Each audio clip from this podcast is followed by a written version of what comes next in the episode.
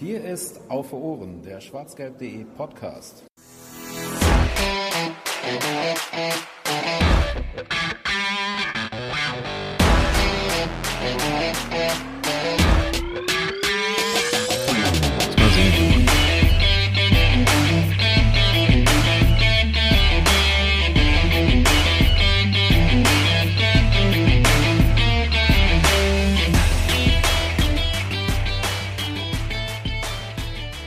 Es hätte ja alles so schön sein können. Man hätte wunderbar mit neun Punkten in die Länderspielpause gehen können. Vermutlich sogar mit guter Laune. Und jetzt sitzen wir hier und ja, alles ist anders. Hallo und herzlich willkommen zur 36. Ausgabe von Auf den Punkt, die den äh, Arbeitstitel Die Unbelehrbaren trägt. Warum und wer unbelehrbar ist, darüber werden wir wohl sicherlich reden, ähm, indem wir auf die letzten zwei Spiele gucken. So wie wir das zum Saisonstart schon gemacht haben, sind mittlerweile das 3 zu 1 bei, beim ersten FC Köln passé und das 3 zu 1 diesmal aber aus äh, Sicht der Gastgeber beim ersten FC Union Berlin. Zwei Spiele gegen Aufsteiger, eins gewonnen, eins verloren.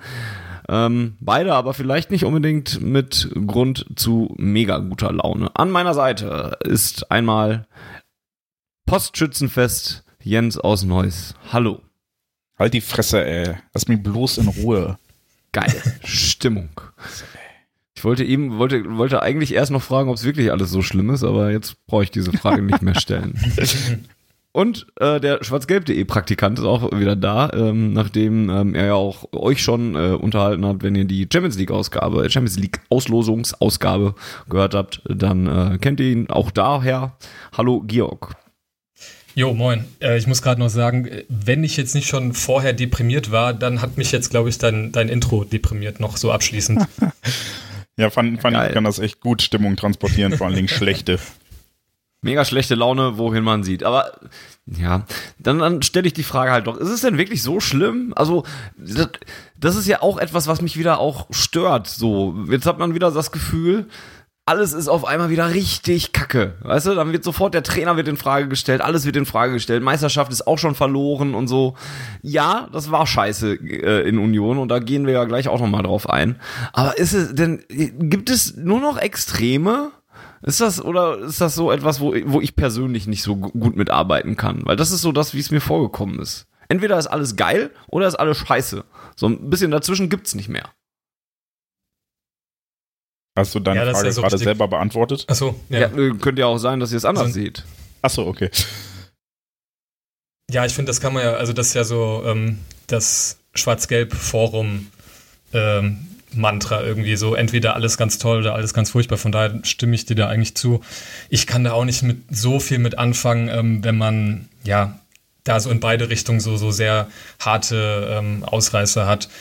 Zumal, also wie gesagt, nach dem Augsburg-Spiel ähm, war es ja irgendwie alles irgendwie ganz geil und, und jetzt ist halt irgendwie, ja, zu, also dass es jetzt zum ersten Mal so Trainerdiskussionen gab oder man die so lesen konnte, das hat mich schon auch wirklich irritiert. Aber was halt da irgendwie, glaube ich, so mit reinspielt, ist halt einfach ähm, die Frage, wie sehr sehen wir gerade Sachen, die uns halt immer wieder begegnen und man dann wirklich nicht so richtig weiß, was und wann wird sich an gewissen Sachen, über die wir bestimmt gleich noch sprechen, halt was bessern. Und wenn man da irgendwie so ein bisschen hoffnungslos, will ich es jetzt mal übertrieben sagen, äh, in die Zukunft schaut, dann sorgt das, glaube ich, auch so ein bisschen für diesen Frust, wenn man nicht so richtig weiß, wa- was passiert da jetzt, um gewisse Fehler, die wir irgendwie immer wieder sehen oder gewisse Szenarien, die wir immer wieder erleben, um das irgendwie abzustellen. Hat da auch die äh, Länderspielpause jetzt mit zu tun, wenn man jetzt Zeit hat, sich darüber Gedanken zu machen, weil die Nationalmannschaft eh scheißegal ist, Jens? Ja, also äh, klar, natürlich, es ist immer, wäre schön gewesen, diese Pause, die ja dann äh, wie immer, ich habe sie bis heute nicht verstanden, nach äh, gefühlt zwei Spielen kommt. In dem Fall drei.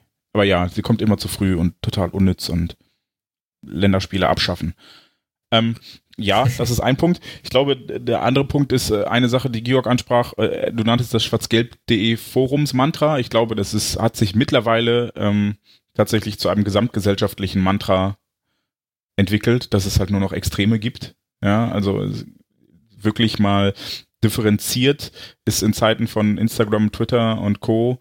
halt auch schwierig. Deshalb habe ich ja dann irgendwie anderthalb Tage nach dem Spiel mal 18 Tweets in Folge rausgepackt, weil man halt auf 280 Zeichen nicht oh krass, ich wirklich das sagen kann. Was? Das Nicht? war sehr, sehr lesenswert, sehr lesenswert. Danke, das wollte ich jetzt nicht, also ich wollte, war jetzt, war jetzt kein Phishing for Compliments von mir, ich wollte nur sagen, dass es generell so die Verkürzung ähm, und äh, ja auch politisch so eine bisschen Extremisierung der Gesamtgesellschaft gerade uns äh, heimsucht und deshalb ist das natürlich so, aber ja, das, dafür war der BVB generell schon immer sehr anfällig, dass äh, es nur ähm, ja von Himmel hoch jauchzend oder zu Tode betrübt gab oder gibt.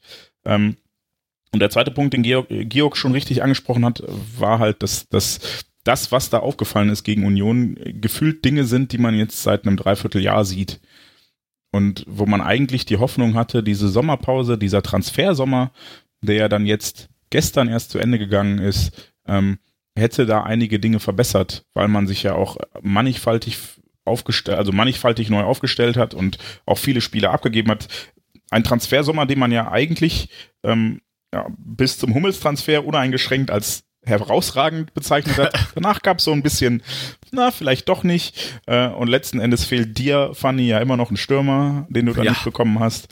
Ähm, ja, also alles in allem ja eigentlich ein guter Transfersommer, der dann augenscheinlich doch die größten Schwächen der nahen Vergangenheit nicht beheben konnte. Und ich glaube, das führt dann jetzt dazu, dass man in der Euphorie, die man vielleicht hatte und die, mit die man sich so selbst durch die Saison retten wollte, weil es die, glaube ich, braucht hier in Dortmund, um über, damit die Mannschaft über sich hinauswachsen kann, damit das Umfeld über sich hinauswachsen kann, um vielleicht doch endlich mal wieder deutscher Meister zu werden.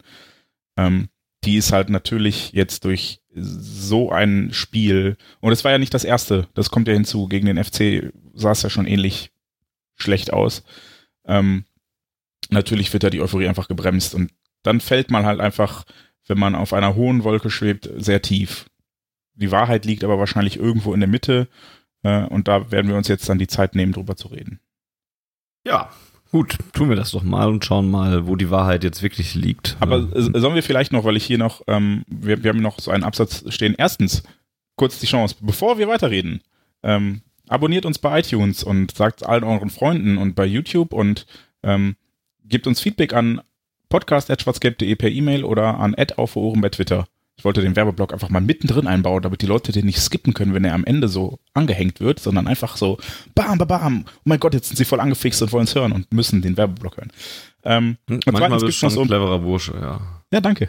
Ähm, und äh, zweitens äh, wollte ich gerne noch so ein paar Short News quasi einstreuen, ähm, Yes. die ich äh, am Anfang er erwartet hätte, denn ich sprach ja gerade davon, dass die Transferperiode zu Ende ging und das ging sie bei Borussia Dortmund mit einem letzten Abgang. Marius Wolf, über den wir vor etwas mehr als einem Jahr mit ähm, Marvin. äh, Marvin vom äh, Eintracht-Podcast und äh, Fußball 2000 mittlerweile auch ähm, gesprochen haben, wechselt auf Leihbasis zu Hertha BSC für ein Jahr. Ähm, ja, der BVB spart sich da einen ordentlichen Batzen Gehalt. Marius Wolf kriegt hoffentlich ein bisschen mehr Spielpraxis als in Dortmund, wo er nach einer meines Erachtens ganz guten Vorbereitung dann doch relativ weit hinten anstand. Und ähm, dann gucken wir mal, ob er äh, da dauerhaft bleibt oder nicht. Oder ob er vielleicht zurückkommt und gestärkt hervorgeht aus dieser Leihe. Ähm, Jo, außerdem- hat ja gar keinen Kaderplatz gehabt, ne? Und äh, zuletzt. Genau. Und ja, dann ist es wohl eine Laie mit Kaufoption anscheinend und dann schauen wir mal. Das ist ein bisschen, bisschen mysteriös, aber wenn er jetzt nicht im Kader ist und wir nun mal viele Spieler haben, finde ich das gar nicht so unverständlich zumindest. zumal für seine, äh, selbst seine Zweitposition äh, als rechter Verteidiger kam ja mit Matteo Morey auch noch jemand dazu, der das äh, übernehmen kann und der, sobald er dann wieder fit ist, vielleicht auch für die offensiven Außenbahnen eine kleine Alternative ist. Ähm, Im Gegenzug bleibt Rafael Guerrero, über den lange spekuliert wurde bei Borussia Dortmund. Ähm, da stand lange Zeit ein Transfer entweder zum FC Barcelona oder zuletzt dann vermehrt zu Paris Saint-Germain in äh, ja, den Sternen Im Raum. und im Raum. Ja, das wollte ich eigentlich sagen. Manchmal verliert man den Gedanken mitten im Satz. Für ihn Ähm, vielleicht auch in den Sternen. Ja, ja. Ähm, so, so wie ich das verstanden habe, wäre man bei Borussia Dortmund durchaus gewillt gewesen, ihn für eine angemessene Ablösesumme abzugeben. Die äh, hat aber augenscheinlich weder der FC Barcelona noch Paris Saint-Germain geboten. Bei PSG lag das angeblich am ähm, Financial Fairplay, weil ja dann auch der Neymar-Transfer zum so, äh, vorher genannten FC Barcelona nicht zustande gekommen ist, äh, war dann angeblich kein Geld oder zumindest kein Budget mehr da. Ich glaube, Geld wäre da gewesen, aber man muss ja ähm, im Rahmen von Financial Fairplay so ein bisschen darauf achten, wie viel man einnimmt und wie viel man ausgibt. Ähm, der Kicker berichtet außerdem, äh, dass Rafael Guerrero jetzt wahrscheinlich auch noch seinen Vertrag verlängern soll. Vermutlich nicht unbedingt langfristig, sondern vorrangig deshalb, damit der BVB ihn nächsten Sommer dann nicht ablösefrei ziehen lassen muss. Ähm, mal gucken. Ich bin gespannt. Das ist wohl eine ähm, interessante Personalie und davon haben wir noch eine zweite. Aber erstmal äh, Raf Guerrero, was sagt ihr dazu? Ja, im letzten Mal eigentlich schon vieles darüber geredet ne? und, und viel gesagt. Seitdem hat sich meine Meinung jetzt nicht so viel da, darum geändert, muss ich sagen. Ähm, da ging es ja um solche Sachen wie, dass er als zwölfter Spieler ähm, ein, in der Mannschaft sehr gut ist, aber es irgendwie so nicht so richtig in, in die Startelf ähm, geschafft hat und er aufgrund seiner Flexibilität und seiner Rolle als Allrounder halt sehr gut dann auch mal helfen kann. Und das hat man jetzt eben weiterhin im Kader. Und wenn man dann eben so eine Lösung jetzt gefunden hat, wenn er jetzt wirklich noch ein Jahr verlängert, damit er im nächsten Sommer dann nicht ablösefrei Dortmund verlässt, dann ist das eigentlich eine ganz gute Lösung, muss ich sagen. Weil, ähm, ja, die Alternative wäre gewesen, der ist jetzt im Sommer dann eben ablösefrei weg. Dann wäre es vielleicht besser gewesen, ihn jetzt schon so verkaufen. Und jetzt hat man eben ein Jahr nochmal Guerrero im Zweifel. Und ähm, dann kann er eben gehen, wenn er dann doch nochmal Geld einbringen kann. Das fände ich jetzt schon fast eigentlich so die Ideallösung in der Personalie, wenn man es nicht schafft, äh, ihn davon zu überzeugen, äh, langfristig in Dortmund zu bleiben. Ja, glaube ich, müsste ich gar nicht mehr so viel hinzufügen. Ich glaube, der BVB ist da jetzt mit der Situation ganz glücklich und wenn man auch so ein bisschen gehört hat, was Zorg vor allem immer gesagt hat, ist das, glaube ich, jetzt auch das Szenario, mit dem man sich ähm, ganz gut abfinden kann, wenn er jetzt dann halt auch eben den, den Vertrag verlängert. Das muss man ja dann nochmal abwarten. Aber ähm, ansonsten bin ich auch froh irgendwie, dass wir den auch jetzt eine Weile haben oder zumindest jetzt halt die Saison voraussichtlich. Wenn da jetzt nicht im Winter irgendwas passiert, ähm, ja, wurde jetzt ja auch gegen Union eingewechselt, hat jetzt da vielleicht nicht unbedingt Bäume ausgerissen, aber an und für sich ist das schon, glaube ich, ein Spieler, der dann, ähm, auch wenn er nur als ja, Nummer 12, wenn wir das jetzt mal so nennen möchten, von der Bank kommt, schon, glaube ich, nochmal ein Spiel ja, verändern kann oder seinen Stempel da aufdrücken kann. Ähm, von daher finde ich das wirklich äh, so ganz gut, die Lösung. Und ähm, ja, wenn er dann den Vertrag verlängert, auch jemand, der dann, glaube ich, auch ähm, ja, einen ganz gute, guten Ablöse einbringen kann, anders jetzt als vielleicht Mario Götze. Ah, jetzt nimmst Boah. du mir die wunderbare Überleitung oh, vorweg, sorry, die sorry, ich sorry. in meinem Kopf schon gestrickt habe. ähm, ja, ich, ich, kurz zu Raf Guerrero noch, ich wäre einfach nur einigermaßen unglücklich gewesen, wenn man ihn hätte ziehen lassen, ohne Ersatz zu verpflichten, weil, ähm, ja, wie letztes Mal schon gesagt, er ist für mich halt irgendwie Spieler Nummer 12 und danach gibt es dann qualitativ einen Abfall, ähm, A zu Jakob und Larsen und B zu Mario Götze, ähm, der auch nicht gewechselt ist diesen Sommer äh, aber jetzt mit auslaufendem Vertrag bei Borussia Dortmund überwiegend auf der Bank Platz nehmen wird.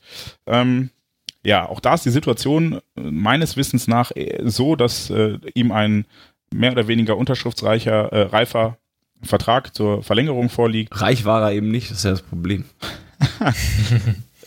ich bin mir ziemlich sicher, dass man sich da einigen würde, aber äh, auch Mario Götze sich die Situation jetzt rund um Paco Alcázar und äh, die Offensivreihe von Borussia Dortmund gut ansieht, um zu sehen, welche Rolle er spielt, nachdem er in der letzten Rückrunde, und das muss man dann auch, wenn man ihn persönlich nicht so mag, wahrscheinlich auch einfach mal anerkennen, einer der besten Spieler in diesem Kader war. Und ähm, ja, gucken, er, er würde jetzt entscheiden. Ich glaube, beim BVB möchte man ihm da jetzt auch nicht zu sehr Druck machen, weil man das auch verstehen kann, wenn er sich sportlich entscheiden möchte und man finanziell sich irgendwie einig würde, würde. Ähm, ja, also bleibt uns auch Mario Götze zumindest bis zum Winter, aber wahrscheinlich bis zum Ende der Saison und vielleicht sogar darüber hinaus weiterhin erhalten.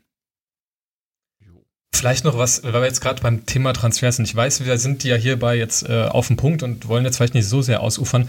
Aber was ich mich generell gestern bei diesem ähm, ja, Deadline Day, wie man das so schön nennt, äh, gefragt habe, ähm, ist es euch auch aufgefallen, dass es irgendwie so eine, so eine Entwicklung ist, dass mittlerweile gerade jetzt Spieler, die, sage ich mal, ein bisschen größere Rolle spielen, auch größeren Marktwert haben, ähm, dass da fast nur noch Laien stattfinden, mhm. ähm, was ja irgendwie, weiß ich nicht, ob man das so deuten kann, als ob, als ob der Markt so ein bisschen ähm, ja, da als ob das so ein bisschen, ja, jetzt ich will nicht sagen implodiert, aber zumindest da jetzt auch die großen Teams nicht mehr bereit sind, da jetzt diese irrsinnigen Summen zu zahlen und dann halt einfach diese Leihgeschäfte immer durchgeführt werden, die dann vielleicht für, mit weniger Risiken auch verbunden sind, etc.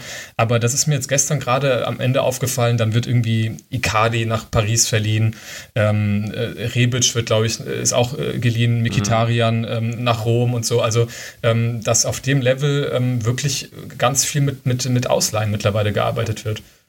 Aufgefallen ist es mir auf jeden Fall. Ähm, ich glaube aber, es liegt mehr so, also so verstehe ich das zumindest, dass diese Laien mehr so existieren und, und jetzt vor allen Dingen häufiger vorkommen, weil das so Möglichkeiten sind, ähm, ja, Sachen zu umgehen. Also Jens hat ja eben schon mal von okay. Financial mhm. Fair Play gesprochen. Mhm. Ähm, und und ähm, ja, dass man da das so ein bisschen damit umgeht teilweise auch so ein bisschen das Geld, also da kenne ich mich jetzt leider auch nicht zu sehr aus, aber so eine Ablösesumme ein bisschen verteilen kann über eine gewisse Zeit. Wenn es dann, gab es da nicht auch sowas bei dem Rames-Transfer, von der ja dann doch jetzt nicht wirklich dann, dann vollstatten, äh, vollzogen wurde, dass man dann halt zumindest so und so viel Geld dann erst auf das und das Geschäftsjahr ab hätte, hätte abrechnen können und mhm. dann die Ablösesumme wieder auf die andere und so. Ähm, frag mich nicht nach ganz genauen Einzelheiten, aber das war zumindest so mein Gefühl äh, und, und ja auch das, was ich ab und zu mal so ein bisschen gelesen habe. Ähm, aber wie gesagt, ganz tief drin stecke ich da jetzt auch nicht. Aber ich glaube, das hat viel auch damit zu tun, dass man dann halt versucht, das in irgendwelche Geschäftspläne reinzupacken oder oder im dem Financial Fair Play dann halt zu folgen. Ähm, so so hatte ich es zumindest aufgenommen. Jens, Vielleicht du da mehr schlicht, zu? Nee, aber ich würde dir äh, zustimmen. Ich glaube, da liegt es A an sowas wie Regelungen und Geschäftsjahr und keine Ahnung was. Manchmal vielleicht auch einfach schlicht mangelnde Liquidität. Mhm. Ne? Also wir würden den Spieler gern haben, wir können ihn aber diesen Sommer nicht bezahlen, weil wir haben schon x andere Spieler gekauft oder keine Ahnung was. Ähm, nächsten Sommer kriegen wir das aber hin, also leihen wir ihn jetzt aus.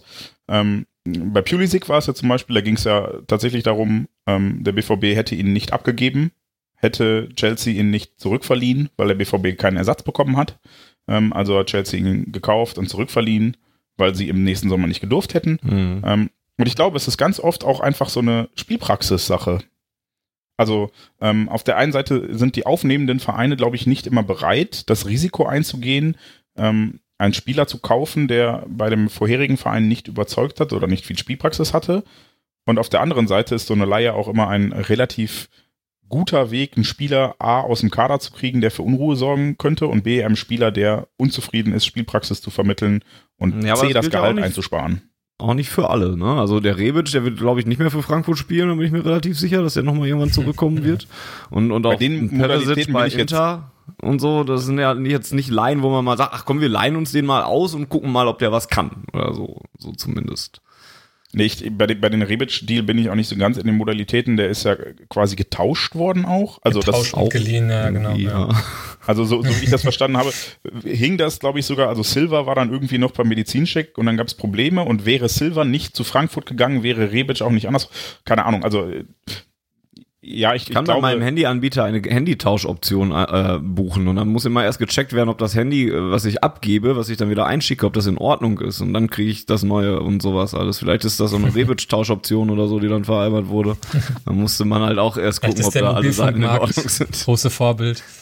Ja.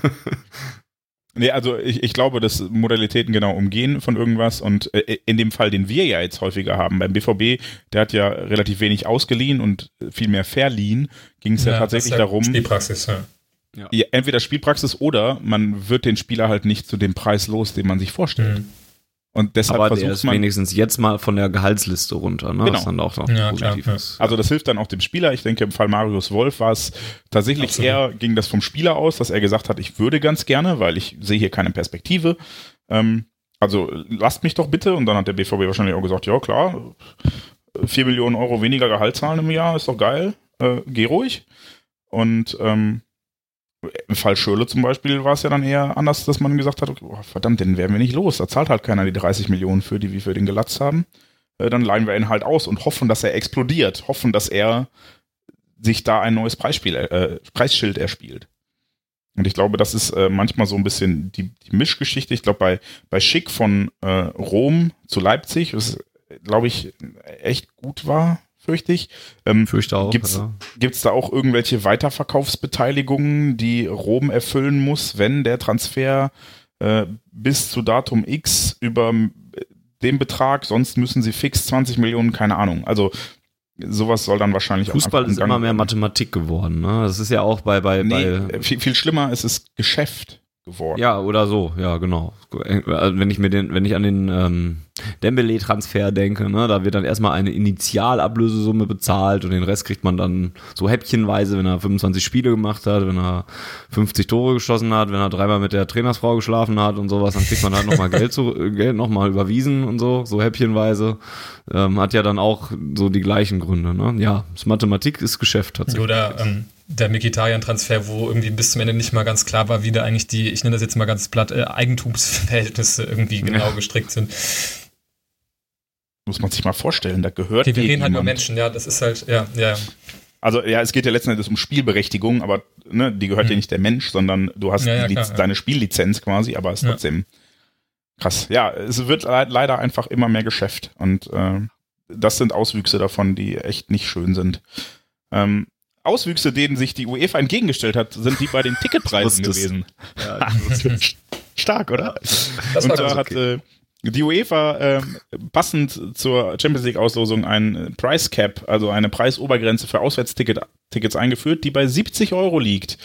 Was, wenn ich mir ähm, die Preise im Nou Camp ansehe, ja, sehr gut ist.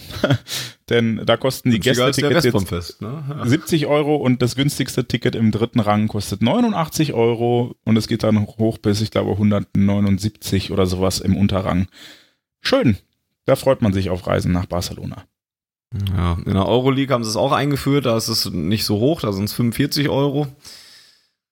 Zeigt man, sieht man halt auch wieder die Unterschiede zwischen den beiden Wettbewerben. Ne? Ich fände so 45, 50 Euro fände ich bei der Champions League eigentlich auch so. Ist auch immer noch genug viel Geld, könnte man auch mal ruhig drüber nachdenken. Aber da, das kriegt man dann den Vereinen wieder nicht verkauft und deswegen geht's halt nicht. So ist es halt immerhin etwas. Ne? Und 70 Euro sind immer noch eine Stange Geld, aber wenn Borussia im Nu kaum spielt, zahlt dafür Jens auch 70 Euro wahrscheinlich. Ich, ich fürchte im Zweifel sogar mehr, aber das ist dann auch eine einmalige Sache. Aber, und da ist dann, kann man mir jetzt durchaus Heuchelei attestieren. Ähm, wenn ich auf der einen Seite den Kapitalismus im Fußball und das Geschäftsgebaren beklage und auf der anderen Seite halt doch hinfahre, bin ich es halt auch selber schuld. Und ähm, Ja, ja, da- da- das sind Gedanken, die macht, habe ich mir tatsächlich bei dieser Auslosung nicht gemacht. Ich habe gedacht, koste es, was es wolle. Und jetzt kostet es im Zweifel sehr viel Geld und dann ärgere ich mich. Und deshalb muss ich dann vielleicht für die Zukunft Konsequenzen ziehen. Aber dieses Jahr nehme ich noch mit. ja, man sagt es halt auch immer so leicht. Ne? Ich habe auch wieder gedacht, meine sechs Spiel Spieltage, die ich da zur Option habe, und dann liegt einer in den Ferien und jetzt spielen wir bei Inter Mailand, ähm, während ich Ferien habe. Das heißt, ich kann mal so ein Gruppenspiel mitnehmen, dann noch bei einem attraktiven Gegner. Ich würde da jetzt auch erstmal sagen, ich bezahle da auch jetzt erstmal eine ganze Menge Geld für, wenn, wenn ich eine Karte kriegen kann. Ne? Und auf das zweite, ja, dann ein bisschen drauf geschissen. Das ist halt auch diese, das Problem. Irgendwie macht man halt den Scheiß dann halt mit und regt sich trotzdem darüber auf. Und ja, vielleicht darf man sich dann nicht mehr aufregen, aber es ist schwer, da eine, eine allgemeine Lösung zu finden. Das muss, glaube ich, auch jeder für sich selbst irgendwie ähm, hinkriegen. Ne? Ja, Borussia Wobei man ja schon ein Dortmund. bisschen weiter ist, wenn man, wenn man, äh, finde ich, überhaupt schon mal so ein Bewusstsein dafür hat, dass es da Auswüchse gibt, die irgendwie nicht, nicht so toll sind. Ähm, klar, wenn man dann am Ende trotzdem das bezahlt, dann ähm, bringt einem das vielleicht auch irgendwie nicht so viel, aber ich glaube, da ist man schon so ein bisschen weiter als, als einige andere Stadionbesucher, ähm, ja, wo das, wo man nicht, sich noch nicht mal über sowas irgendwie Gedanken macht. Ähm, ja, wie gesagt, hilft vielleicht dann auch nicht so viel, aber, aber immerhin. Das stimmt. Borussia Dortmund, du bist unsere Droge. Wir brauchen dich täglich. Es geht nicht mehr ohne. Das wollte ich an der Stelle nur sagen. Ich glaube, das ist nämlich ein Problem. Ne? Also es gibt halt, man kommt halt auch nicht weg so von dem ganzen Ding. Ich glaube, das ist, also ich, ich kenne so viele Leute, die irgendwann gesagt haben, ich fahre nicht mehr zum Fußball und jetzt sind sie doch wieder da. Ja. Ne? Also das, Vor allen Dingen, wenn man nur zwei Hobbys hat, so wie Jens, dann ist das halt auch ein beide reden sich um Fußball. Ich brauche mal was anderes. Wenn, wenn Ich wollte gerade sagen, eigentlich ist äh, Podcast und das Fußballding, das ist auch eigentlich nur ein Hobby, ne? Ohne Fußball würdest du das ja auch Ja. nicht machen. Ja, richtig. Ich gucke mir keine eingeölten Männer in Unterhosen an. Nee, siehst du, Ähm, ich, hab, ich bin divers. Aber falls jemand Bock hat, hier in der Region Neuss-Düsseldorf regelmäßig was zu unternehmen oder mal auf ein Date zu gehen, ey, schreibt ruhig. Meldet euch. Ed Baumwollhose bei Twitter. Ich habe ja auch äh, keine kurz- Hobbys, also habe ich auch Zeit. wollen wir kurz sagen, du arbeitest sehr viel. Äh, wollen wir kurz sagen, was wir äh, planen? Ich habe gerade gesagt, ja, Herbstferien bedingt kann ich Inter Mailand schaffen und ich werde, möchte es sehr gerne tun. Ähm, Jens hat gerade schon angedeutet und ich glaube, ich habe es auch so verstanden, du wolltest alle Auswärtsspiele machen, richtig? Ja, äh, das, also ich habe am, am Abend vorher zu meinem Arbeitskollegen gesagt, beziehungsweise am frühen Abend, weil wir ja die Live-Übertragung gemacht haben, da musste ein bisschen früher gehen, habe ich gesagt, boah, äh, mega geil wären Barcelona, Inter und Prag. Da hätte ich richtig Bock drauf. Das wäre meine Traumgruppe. Und, cool. Ja, dann hat er mir abends noch eine SMS geschrieben, Alter, es ist nicht wirklich genau die Gruppe geworden, die du haben willst und deshalb werde ich wahrscheinlich auch alles irgendwie machen. Wahrscheinlich Mailand mit dir zusammen in irgendeinem gemieteten Großraum hoffe, so Kraftfahrzeug, ja, schön. das dann wieder liegen bleibt und Nein, wir dürfen nur nicht voll Enterprise mieten. Vielleicht ist das meine einzige Bedingung, die ich habe. ähm, Georg, äh, fährst du auswärts? Möchtest du was machen davon? Ja, also bei mir ist äh, Mailand und Barcelona eigentlich schon soweit gebucht. Ähm, ja, ich habe da so meinen äh, mein äh, Champions League äh, Organisator, dem, der mich dann vorher fragt, was willst du fahren? Dann sage ich ihm, welche Spiele ich gerne fahren will und dann kommt so ein paar Stunden nach der Auslosung eine E-Mail mit allen Verbindungen, Kosten, die ich überweisen muss und dann, äh, dann fahren wir halt so. Und dann muss ich dann immer zwar die Unterkunft organisieren, aber ähm, das ist dann auch okay. Von Kann daher man den genau, buchen, ähm, den Mann? der ist leider, ähm, man muss dazu sagen, der ist ähm, auf seine Art extrem geizig und pingelig. Das heißt, wenn man das dann halt nicht so auf den Cent genau überweist, dann kann der dir auch mal so die Karte vorenthalten vor Ort und sagen, wenn du mir jetzt nicht noch 43 Cent gibst, dann verschenke ich die Karte jetzt an irgendwen. Also der ist auch schon recht hart gesotten. Aber was das Organisatorische angeht, wirklich äh, möchte ich den nicht missen. Äh, der hat jetzt wieder wilde, ähm, gerade nach Spanien, wilde ähm, Flug, äh, Flüge da rausgesucht mit Umstieg auf Mallorca und weiß der Geier nicht was. Ähm, ich habe es noch nicht so ganz äh, gecheckt, eigentlich, was es alles ist, aber es ist zumindest schon gebucht. Und ähm, genau, wenn dann mit den Karten nichts schief geht, was ich jetzt einfach mal glaube, dass das in Mailand und Barcelona passt, dann äh, dürfte das insgesamt also alles so ganz, ganz gut werden, glaube ich. heißt der zufällig Tommy. Na, Nee, ich wollte es nee, nicht nee. direkt machen. Ich wollte fragen, ist der zufällig Fotograf, der Mann? Aber gut. Jetzt, wo Jens es Nee, nee, gesagt das hast, ist jemand anderes. aber schön, dass ihr euch einig seid. ich hätte es diskreter gemacht. Aber gut. Ja, äh, unser Fotograf hat einen gewissen Ruf. Liebe Genau. Grüße an der Ja, vielleicht Stelle. müssen wir auch die beiden mal zusammenbringen. Ja. Der hört das niemals hier, von daher können wir auch Natürlich reden, nicht. was wir wollen. Ähm, ja. Dann die letzte News, die noch im Artikel oder hier bei uns in den, in dem, im Vorbereitungsdokument steht, ist schließlich, dass Axel Witzel sich verletzt hat. Der fehlte gegen Union Berlin. Und äh, für die Spiele gegen Leverkusen und Barcelona war er zumindest auch mal fraglich. Seitdem gibt's aber auch kein genaues Update. Jetzt ist ja erstmal Länderspielpause. Bei der Nationalmannschaft ist er nicht. Äh, Torgan Azar war kurz da und ist dann mit seinem Bruder wieder abgereist. Und äh, ja, dann schauen wir halt mal weiter. Jetzt haben wir tatsächlich schon recht viel geredet, deswegen würde ich vielleicht vorschlagen, Köln und Union Berlin in ein kleines Paket zu packen. Und über beide Spiele vielleicht so ein bisschen zusammen zu sprechen. In Köln 0 zu 1 zurückgelegen, in Berlin 0 zu 1 zurückgelegen, ist eine Parallele zum Beispiel. Und beide Tore, Gegentore, oder gegen Union waren es ja sogar, glaube ich, noch mehr, wieder Gegentore nach Standardsituationen. Und da sind wir wieder bei dem unbelehrbaren Thema, dass wir irgendwas nicht abstellen können. Ich glaube, das ist so der erste Elefant im Raum, den wir ansprechen müssen. Es hat sich nichts gebessert. Es ist immer noch jeder Eckball gefühlt gefährlich. Und es fallen viel zu viele Tore nach Standardsituationen. Und Georg hat ja eben schon davon gesprochen, oder im Vorgespräch hat er davon gesprochen, dass wir jetzt hier sitzen und vieles nicht erklären können. Und ich kann es mir auch echt nicht mehr erklären. Ich weiß nicht, was daran so schwer ist, verdammt nochmal Ecken zu trainieren. Hat irgendjemand einen Ansatz, warum der BVB das nicht abgestellt kriegt? Es macht mich rasend. Und von den offensiven Ecken habe ich noch gar nicht gesprochen.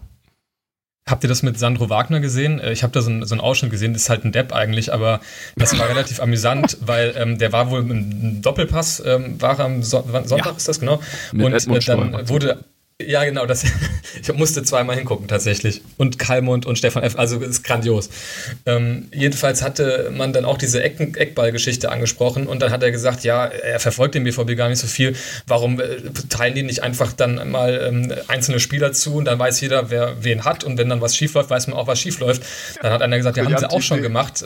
Dann hat er gesagt, äh, ja, haben sie auch schon gemacht. Ach so, ja, dann sollen sie es lassen. Und vielleicht ist das so die, die richtige Antwort. Also ich, wie du sagst, ich habe keine Ahnung, was soll man denn da noch machen so groß? Also vor allem, wenn man, wie du sagst, auch offensiv dann, ähm, also so schwach, wie man ähm, defensiv das verteidigt, so wenig Gefahr strahlt man äh, bei eigenen Eckbällen oder Standards irgendwie aus. Auch jetzt der, der Hummels-Transfer, wo man jetzt sagte, da gewinnt man jetzt irgendwie die Lufthoheit zurück, hat jetzt, jetzt da auch jetzt nicht in der Hinsicht irgendwie äh, wahnsinnige Änderungen irgendwie herbeigeführt. Wobei Ah, das Union, das er erste mal Tor, ja, und das erste Union-Tor war ja nicht mal hoch, es war flach. Ja, stimmt, ja, umso schlimmer.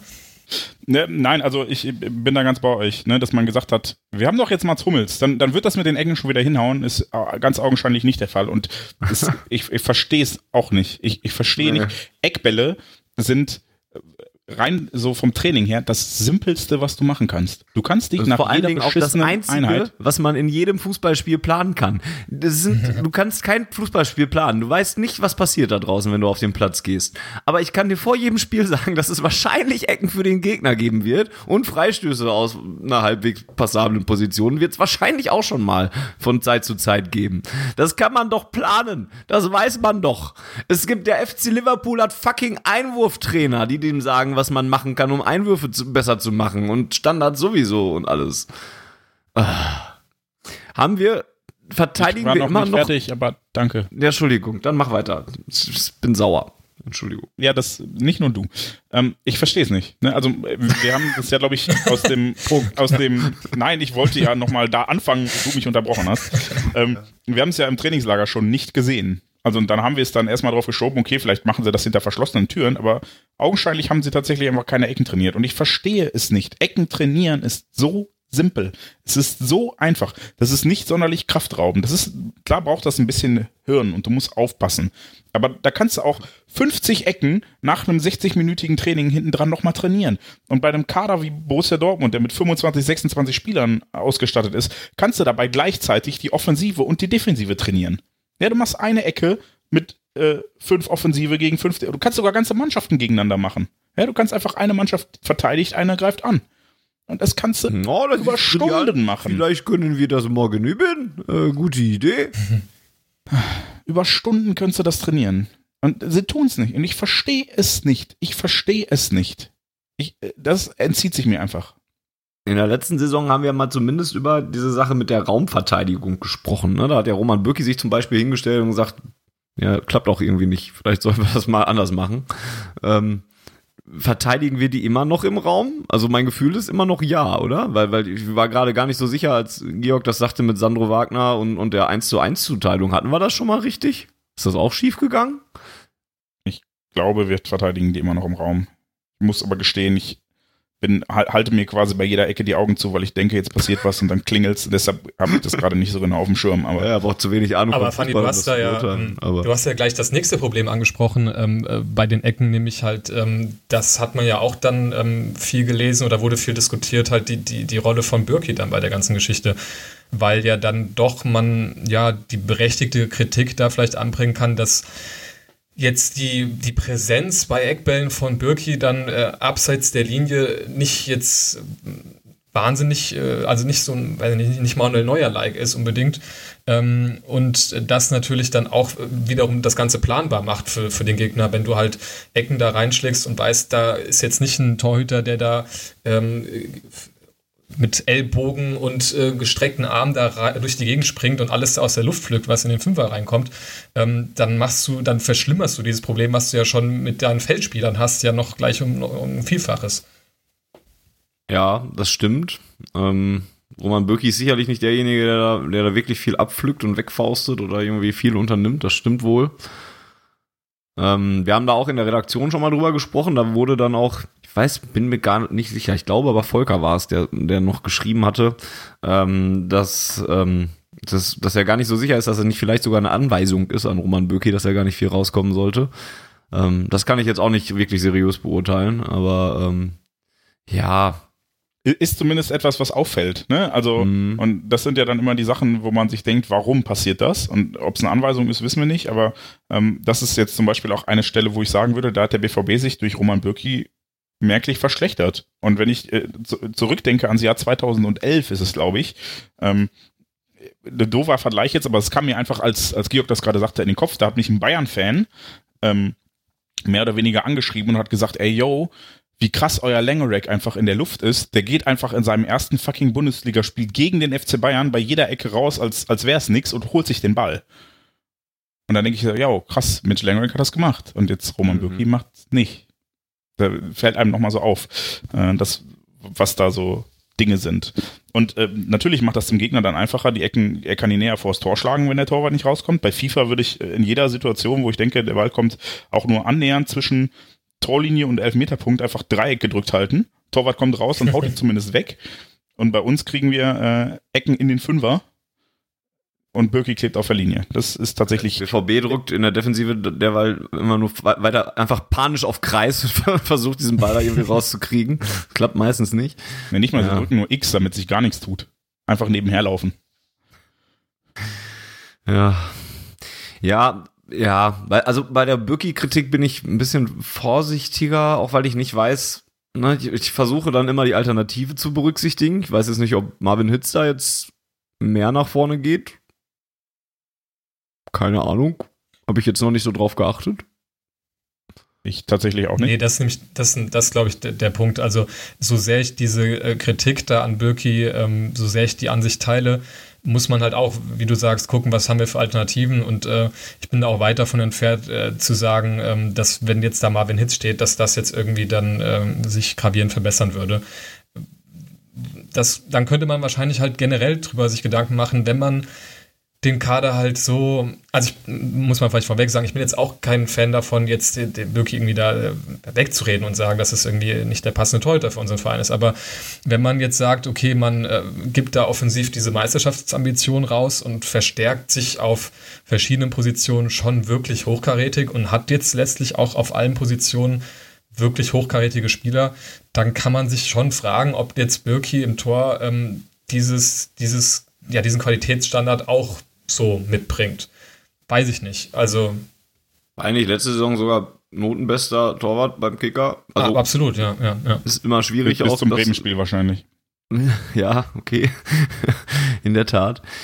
Ja, dann nenn mir, gib mir mal eine Alternative, die beim BV, für den BVB machbar wäre. Ja, also, das ist nämlich das Problem. Da, da, da deswegen, ich habe jetzt wirklich weder jetzt in, auf der Ersatzbank sozusagen noch sonst so auf dem Markt jetzt die eine Nummer, wo ich dir sagen würde, den müssen wir jetzt holen und dann wird das jetzt äh, sich total verbessern. Ja? Also ich weiß ja nicht, was an diesen Nübel-Geschichten dran ist. Äh, also keine Ahnung, von, von, dem jetzt ein Torwart, der irgendwie ein halbes Jahr oder der hat in der Rückrunde, glaube ich, jetzt. Das ist keine Alternative. Ja, dann zu sagen, äh, der, der, wird jetzt alles irgendwie verbessern, das ist ja, ähm, ja, abgesehen davon, dass, dass der halt ein Blauer ist. Ähm, wenn man mit so einem Namen um die Ecke kommt, ähm, kann man das auch nicht so ernst meinen, ähm, weil ob sich jetzt dadurch das irgendwie verbessern würde, sei mir dahingestellt. Ja, ich, ich habe auch keinen alternativen Kopf, aber es ist zumindest halt ein Problem offensichtlich. Ja, und für mich hat diese Suche nach einer Alternative dann quasi zwei Seiten. Die eine Seite ist entweder ich suche einen Torwart, der besser zu dem von mir geplanten Spiel passt, oder ich passe mein Spiel so an, dass es besser zu dem von mir verfügbaren Torwart passt. Hm. Ne? Also ich kann natürlich jetzt denken, okay, Birki ist nicht gut, wenn ich im Raum verteidigen will, weil der kommt nicht genug raus. Dann muss ich halt einen neuen Torwart kaufen. Oder ich merke, ich habe keinen anderen Torwart. Dann muss ich vielleicht das Spiel so anpassen, dass es besser zu dem verfügbaren Spielermaterial passt.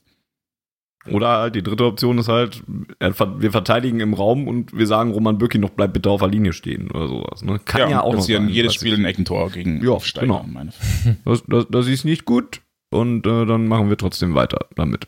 Ich verstehe das alles nicht mehr. Also das ist echt auch mega frustrierend einfach nur. Vor allen Dingen, ich weiß, dass da auch ganz viel Stammtisch mit bei, bei ist, wenn man so sagt, ja, das kann man doch trainieren und so und, und schlag beim Training halt 50 Ecken. Ja, das ist viel Stammtisch oder sowas, aber da, da, ich möchte mich einfach weigern zu glauben, dass das nicht abstellbar ist und dass man dann nichts machen kann. Also auch mit ein bisschen weniger Stammtisch, da kann man doch Situationen einüben, relativ genau Zuteilungen machen oder zumindest Absprachen treffen, wer wo wie zu stehen hat, wer wo was zu tun hat und so weiter. Das also selbst wenn ich ein bisschen weniger sage, dann schlägt man, schlägt man halt 50 Ecken und trainieren das so lange, bis alle kotzen oder sowas, dann muss das trotzdem doch auch von einer, von einer Schulungsweise her ähm, machbar sein. Oder auch wenn es um eine Aufbereitung per Video geht, was heutzutage gemacht wird, da muss man doch mal irgendwie was rausmachen können, dass nicht nach jeder Ecke wieder Holland in Not ist und so. Das ist, finde ich halt echt schlimm. Ja, naja, Aber, lassen wir äh, die Ecken. Genau, ich wollte gerade sagen, Ja. kommen wir zu einem anderen Thema, was ich sehr schön mit Stammtischparolen äh, füttern kann und werde. Gut, Und hau raus. Das ist zwar generell, also gegen, gegen Köln und gegen Union ähm, war es ja schon ein bisschen so, dass die Mannschaft augenscheinlich dadurch verunsichert wurde, ähm, dass die beiden gegnerischen Mannschaften jeweils relativ hoch gepresst haben, relativ aggressiv gepresst haben und dann auch entsprechend aggressiv in die Zweikämpfe gegangen sind. Ähm, oder um es, ich weiß gar nicht, wer es gesagt hat, war es Marco Reus oder Julian Brandt mit der oder Julian Überheblichkeit Weigel? und äh, Nee, nee mit, ähm, man hat gemerkt, dass die anderen es mehr wollten. achso, Brandt, ja, das das war er hat gesagt, die haben mehr Willen gehabt, war sein Zitat, glaube ich. genau. wir, wir reden ja oft dann darüber, dass Einstellungssache, also ich, ich sage ja gerne auch selber an dieser Stelle dann, jeder von denen geht auf den Platz, um gewinnen zu wollen. Ne? Und ich möchte jetzt niemandem davon die Einstellung absprechen, dass er es nicht will. Und ich glaube, man muss Einstellungen in dem Sinne dann vielleicht auch ein bisschen weg von der will nicht, sondern hin zu äh, der ist nicht aggressiv oder der ist zögerlich oder wie auch immer, um dieses Einstellungstotschlagargument mal ein bisschen anders von der anderen Seite aufzurollen. Denn mein Gefühl ist schon, dass die Einstellung dann nicht gut genug ist. Und zwar Einstellung im Sinne von, wie machen wir das und wie müssen wir vorgehen? Nicht im Sinne von, ihr wollt das nicht. Allerdings hat auch Marco Reusser dann gesagt, ähm, wir müssen von dem hohen Ross runterkommen, dass wir alles nur spielerisch lösen. Und äh, genau das ist dann das Problem, weil diese aggressive Spielweise unserer Gegenspieler oder unserer Mann Gegnermannschaften, die ja überwiegend dann vor allen Dingen von den vermeintlich spielerisch schlechteren Mannschaften aus dem äh, Abstiegs- und Aufstiegsregionen betrieben wird, ähm, scheint uns tatsächlich äh, ja so wenig zu liegen, weil wir augenscheinlich versuchen, alles irgendwie spielerisch zu lösen. Und da fehlt, und deshalb hat mich das Augsburg-Spiel so euphorisch gestimmt und die da beiden danach so, so machen mich so depressiv quasi. Ähm, es fehlt der Wille, der sichtbare Wille, nicht der Wille in den Spielern, sondern gegen Augsburg hatten wir nach der Pause eine Viertelstunde oder so, wo die so zielstrebig waren, wo die so, Ja. Die, man hat einfach gesehen, die, die versuchen jetzt alles, um in den nächsten 15 Minuten drei Tore zu schießen und dann haben sie in den nächsten 15 Minuten drei Tore geschossen. Und Ich das finde auch ist gegen etwas, Köln war das nach der Umstellung ähm, und der Hereinnahme von Brandt, der dann auf die Achterposition gegangen ist, fand ich das auch besser. Und, und da, da Genau. hatte ich dann auch eher das Gefühl. Ne? Also nicht nur gegen Augsburg, sondern auch diese, diese 20 Minuten vielleicht gegen Köln, in dem man dann am Ende doch noch fu vernünftigen Fußball gespielt hat. Ne? Ja, und äh, das ist das, wenn ich jetzt dann irgendwann mal kurz und phrasenmäßig sage, die Mannschaft hat nicht die richtige Einstellung, dann ist das ein Teil davon. Also die richtige Einstellung im Sinne von, äh, wie treten sie auf, um zu gewinnen? Denn dass die eingestellt sind, sie wollen gewinnen, glaube ich. Und da, da möchte ich auch niemandem unterstellen, er wolle nicht gewinnen, denn das wäre ja total destruktiv und äh, sabotagemäßig. Aber ähm, die Art und Weise, dahin zu kommen, ist dann tatsächlich oft zu verspielt gerade gegen Mannschaften aus dem, aus dem niedrigeren Tabellendrittel. Und das funktioniert dann vor allem nicht, weil ich das Gefühl habe, durch die harte Gangweise der gegnerischen Mannschaften sind sie nicht in der Lage, das abzurufen. Also das Passspiel zum Beispiel gegen Union war halt grauenhaft. Und da hat sich leider Julian Brandt auch ein bisschen negativ hervorgetan, dem ich trotzdem, dem hat man halt angesehen, er will, aber es hat nicht geklappt. Und ich Mhm. glaube, da, spielt halt eins zum anderen, dass halt die aggressive Spielweise dazu führt, dass die Pässe schlampiger werden, dass, dass Zielstrebigkeit und Präzision einfach nachlassen. Obwohl genau das unsere, unsere Punkte wären. Und ähm, da würde ich mir halt einfach auch mal wünschen, dass die Mannschaft, die ja gegen Köln hat sich dieses geduldige Spiel super gut ausgezahlt, weil man meines Erachtens nach schon Ende der ersten Halbzeit gemerkt hat, Köln wird dieses krasse Pressing nicht durchziehen können und irgendwann werden sich dadurch Lücken auftun, die man dann nutzen kann. Da fand ich Geduld angemessen. Aber wenn du mit zwei Toren hinten liegst bei Union Und dann versuchst du immer noch den Ball so, oh ja, dann spielen wir hier langsam und da langsam und überhaupt kein Zug drin. Ne? Also Zug im Sinne von Zielstrebigkeit. hatte auch das Gefühl, dass die Mannschaft aus dem Köln-Spiel dann so ein bisschen diesen Glau dieses diesen ja am Ende war es ja ein Irrglaube mitgenommen hat. Ja, das schaffen wir schon noch irgendwie. So gerade mit dem schnellen 1-1 und sowas, ne, dass man dann das Paco Alcázar dann direkt erzielt hat. Ähm, und und so von wegen ja, den Rest der, der der läuft dann schon irgendwie. Wir sind ja individuell besser und so und, und hier ist ja kleiner Gegner oder so. Vielleicht nicht ganz so arrogant, ähm, wie ich das jetzt gerade wiedergebe, aber das war das schien auch so ein bisschen durch die Aussagen von Marco Reus und ich glaube auch Susi Zorc hat sich in die Richtung ein bisschen geäußert, ähm, dass da gesagt wurde, ja, man, man hat zu sehr vielleicht an die individuelle Qualität geglaubt und, und dann aber sich zu sehr darauf verlassen und zu wenig dann für das Spiel getan. Ne? Ich meine, das Spiel in Un- Union war, also erste Hälfte fand ich noch halbwegs okay, die, die zweite Hälfte fand ich ganz grässlich. Also das war eines der ähm, der, der schwächsten Spiele der jüngeren Zeit, würde ich sagen. Also müsste ich schon länger überlegen, wann ich mal so ein schlechtes BVB-Spiel gesehen habe. Und so ideenlos und so kreativlos und so. Und ich finde, da kam dann immer so ein bisschen dieses, ja, läuft schon irgendwie. Gleich machen wir schon noch irgendwie ein Tor. Das, das hat, sich, hat sich so ein bisschen da durchgezogen in meinen Augen. Was ich in dem Zusammenhang halt irgendwie so, so irritierend fand, weil ähm, ich bin da auch weit von entfernt, so diese, wie du gerade ähm, gesagt hast, so diese Stammtischparolen, äh, alles irgendwie auf Einstellung und äh, die müssen Gras fressen und so weiter. Ich finde, ähm, Jens, du hast das gerade ganz schön äh, erklärt, wie man das auch irgendwie sozusagen sportlich einordnen kann und so diese Verbindung machen kann zwischen dem, was da so an Einstellungen irgendwie passiert und wie sich sowas eben äh, ja sportlich auf dem Platz äußert, dass man zum Beispiel sagt, naja, wenn du halt die ganze Zeit wie angepresst wirst, dann zermürbt dich das irgendwie und so weiter. Was ich aber dann in dem Zusammenhang mich immer frage, was ist denn dann, wenn wir dann irgendwie in die Halbzeit gehen und also mit welchem Plan wird man denn dann oder wird die Mannschaft dann halt in die zweite Halbzeit geschickt? Weil mich hat das irgendwie überrascht, dass Favre nach, der, nach dem Spiel in der Pressekonferenz ganz oft betont hat, ähm, man hätte geduldiger sein müssen und es hätte die Geduld gefehlt. Weil das würde ja voraussetzen, dass man sagt, man hätte irgendwie überhastet gespielt. ähm, Und das ist jetzt irgendwie das, das, das Geringste, was ich da gesehen habe in der zweiten Halbzeit. Ähm, Gerade, du hattest es auch eben schon angesprochen, ähm, so ein bisschen dieses Behäbige.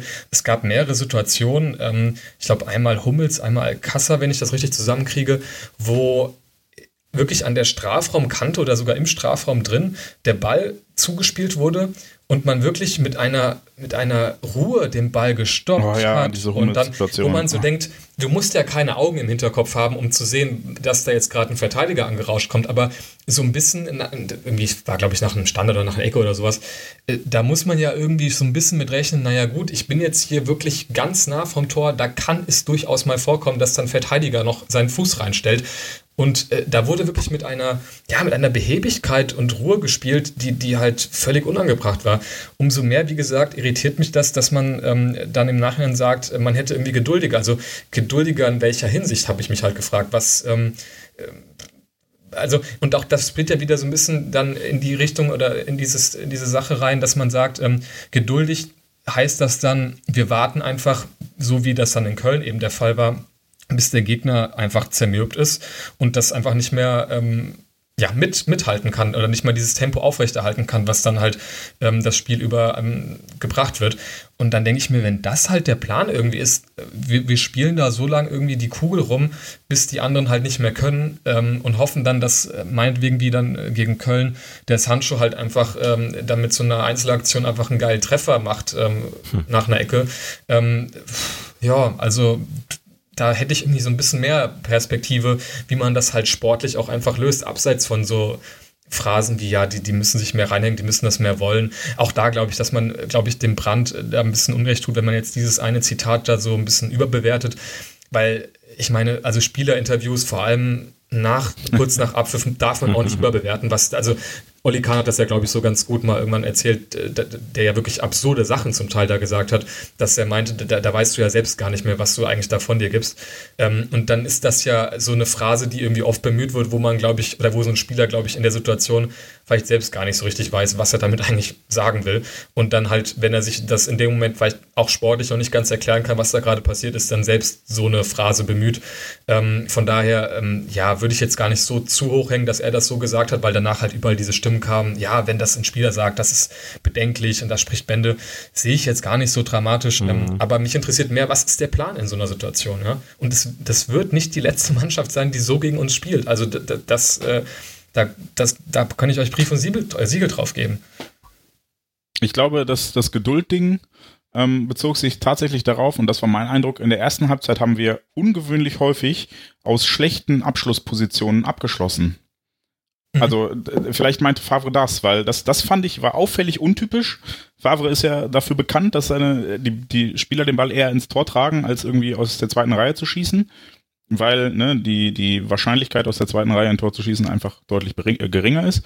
Und ähm, äh, das fand ich auffällig, dass oft so Sachen waren, wo ich gedacht habe, warum jetzt? Ich weiß nicht, irgendwann so ein Diagonalball auf Brand, Brand nimmt ihn Volley und haut ihn ins Fangnetz und dann denke ich mir so, ey, hättest du den angenommen und flach, also hättest du kontrolliert, ne? Vielleicht meinte Favre sowas, weil das fiel mir auch auf. Ich fand die erste Halbzeit jetzt auch nicht so ganz scheiße, weil ich halt das Gefühl hatte, okay, es sind so Halbchancen da und keine Ahnung, Sancho war es, glaube ich, der den Ball irgendwann querlegt und äh, drei Leute rutschen dran vorbei, hätte er ihn zurück ja. auf Reus gelegt, Ne, ja. da, das das, das ja, waren ja. einfach so Situationen, wo sie einfach nicht so auf 100% waren. Wo ich gedacht habe, schade, hätte er das ein bisschen besser gemacht, wäre das besser geworden. Und das Tor stach dann heraus, wo ich gemerkt habe, okay, da waren sie einmal wirklich präzise, zielstrebig, fertig.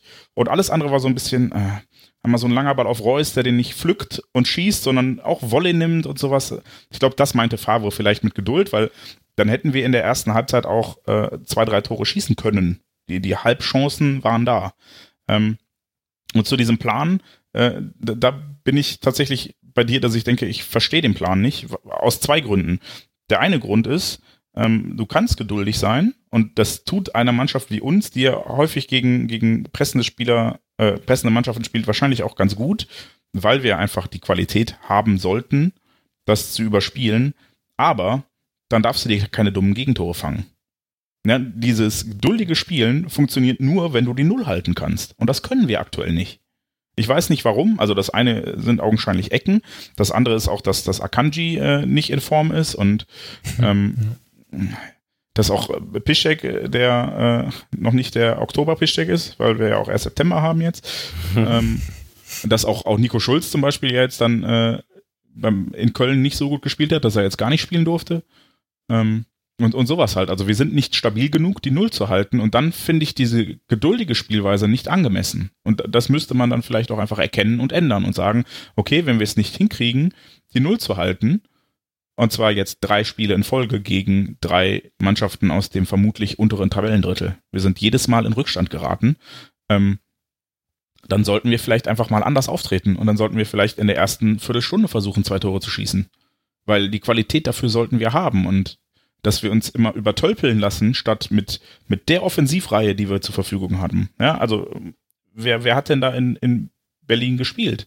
Das war ein Reus, der leider komplett abgetaucht ist. Alcázar, der eigentlich in super Form ist, schon wieder getroffen hat. Sancho, dann war da Brandt und wer hat links gespielt? War Brandt, genau. Ja, Delaney hat ja noch auf ja. der 6 gespielt, bevor er verletzt raus ist. Genau. Ja, das sind ja Spieler, mit denen kannst du auch mal eine Viertelstunde lang Vollgas geben und versuchen, direkt zwei Tore zu schießen. Ohne dieses, ja gut, wir spielen jetzt erstmal 75 Minuten, dann wechseln wir zweimal aus und vielleicht reicht's ja dann, wenn wir nicht schon durch zwei Ecken drei Gegentore kassiert haben. Das, das verstehe ich halt nicht. Weil wir, wir sind augenscheinlich nicht gut genug dafür, so zu spielen, aktuell, defensiv.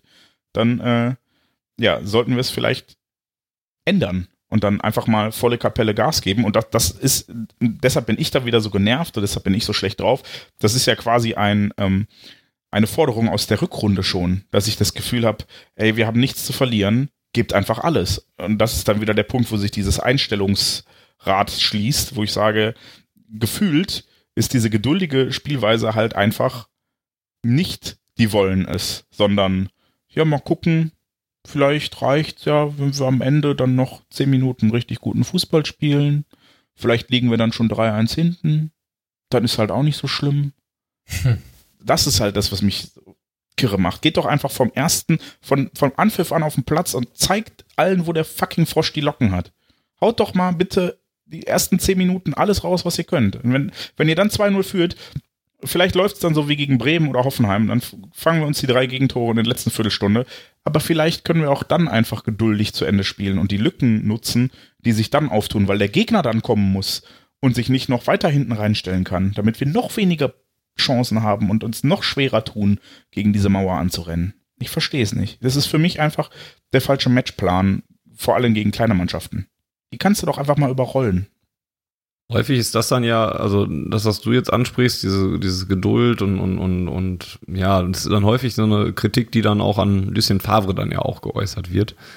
Ähm, und die jetzt auch schon wieder sehr, sehr laut wurde nach dem Spiel äh, bei Union Berlin. Georg hat das eingangs ähm, gesagt. Ähm, und auch wir haben dazu unter anderem eine Frage gekriegt. Ähm, das sind wieder eine ganze Menge. Gucken, auf wie viele wir da eingehen können. Aber Steve hat zum Beispiel auf Twitter geschrieben, wann darf man die Trainerfrage stellen? Schwachstellen der Saison haben sich offensichtlich nicht geändert. In Klammern Standards und Leistungen gegen kleine Vereine zum Beispiel. Ähm, und ich würde da mal vorweggehen und mal sagen, dass ich es absolut legitim finde, ähm, manche Sachen zu kritisieren. Das haben wir jetzt auch getan. Zum Beispiel eben die Standards und die Leistungen gegen die kleinen Vereine, die Steve da jetzt gerade schon angesprochen hat. Ich finde es nur unerträglich, dass wir den 3. September haben und drei Bundesligaspiele gespielt sind. Und es ernsthaft Leute gibt, die Lucien Favre in Frage stellen, beziehungsweise noch nicht mal nur Fra in, in Frage stellen, sondern auch direkt sagen, vielleicht sollten wir den Trainer wechseln nach drei Spielen oder sowas. Ne? Und, und das finde ich einfach unerträglich. Einmal, weil es das, was ich am Anfang der Ausgabe mal gesagt habe, dieses, es gibt nur, alles ist geil oder alles ist scheiße. Und wenn alles scheiße ist, müssen wir was tun und deswegen wechseln wir den Trainer. Und weil es dieses, dieses, ja, Denken so ein bisschen halt verkörpert. Und andererseits halt auch einfach, weil ich mich immer frage, ja und dann? Weil, weil ja. ich habe noch nicht einen gehört, der gesagt hat, ja, Favre ist vielleicht nicht gut aktuell für den BVB. Nehmen wir doch den da. Jürgen Gott. Was, Jürgen Klopp, natürlich, genau. Der hat ja auch gerade Zeit und Lust und nichts zu tun in Liverpool. Und also, was ich sagen will, ist, Lucien Favre hat genug Gründe, warum er, oder es gibt genug Gründe, warum man ihn aktuell kritisieren kann. Das tue ich auch. Ich halte Lucien Favre auch noch nicht mal für die Idealbesetzung beim BVB. Ne? Es gibt bestimmt Trainer, die besser zum BVB passen.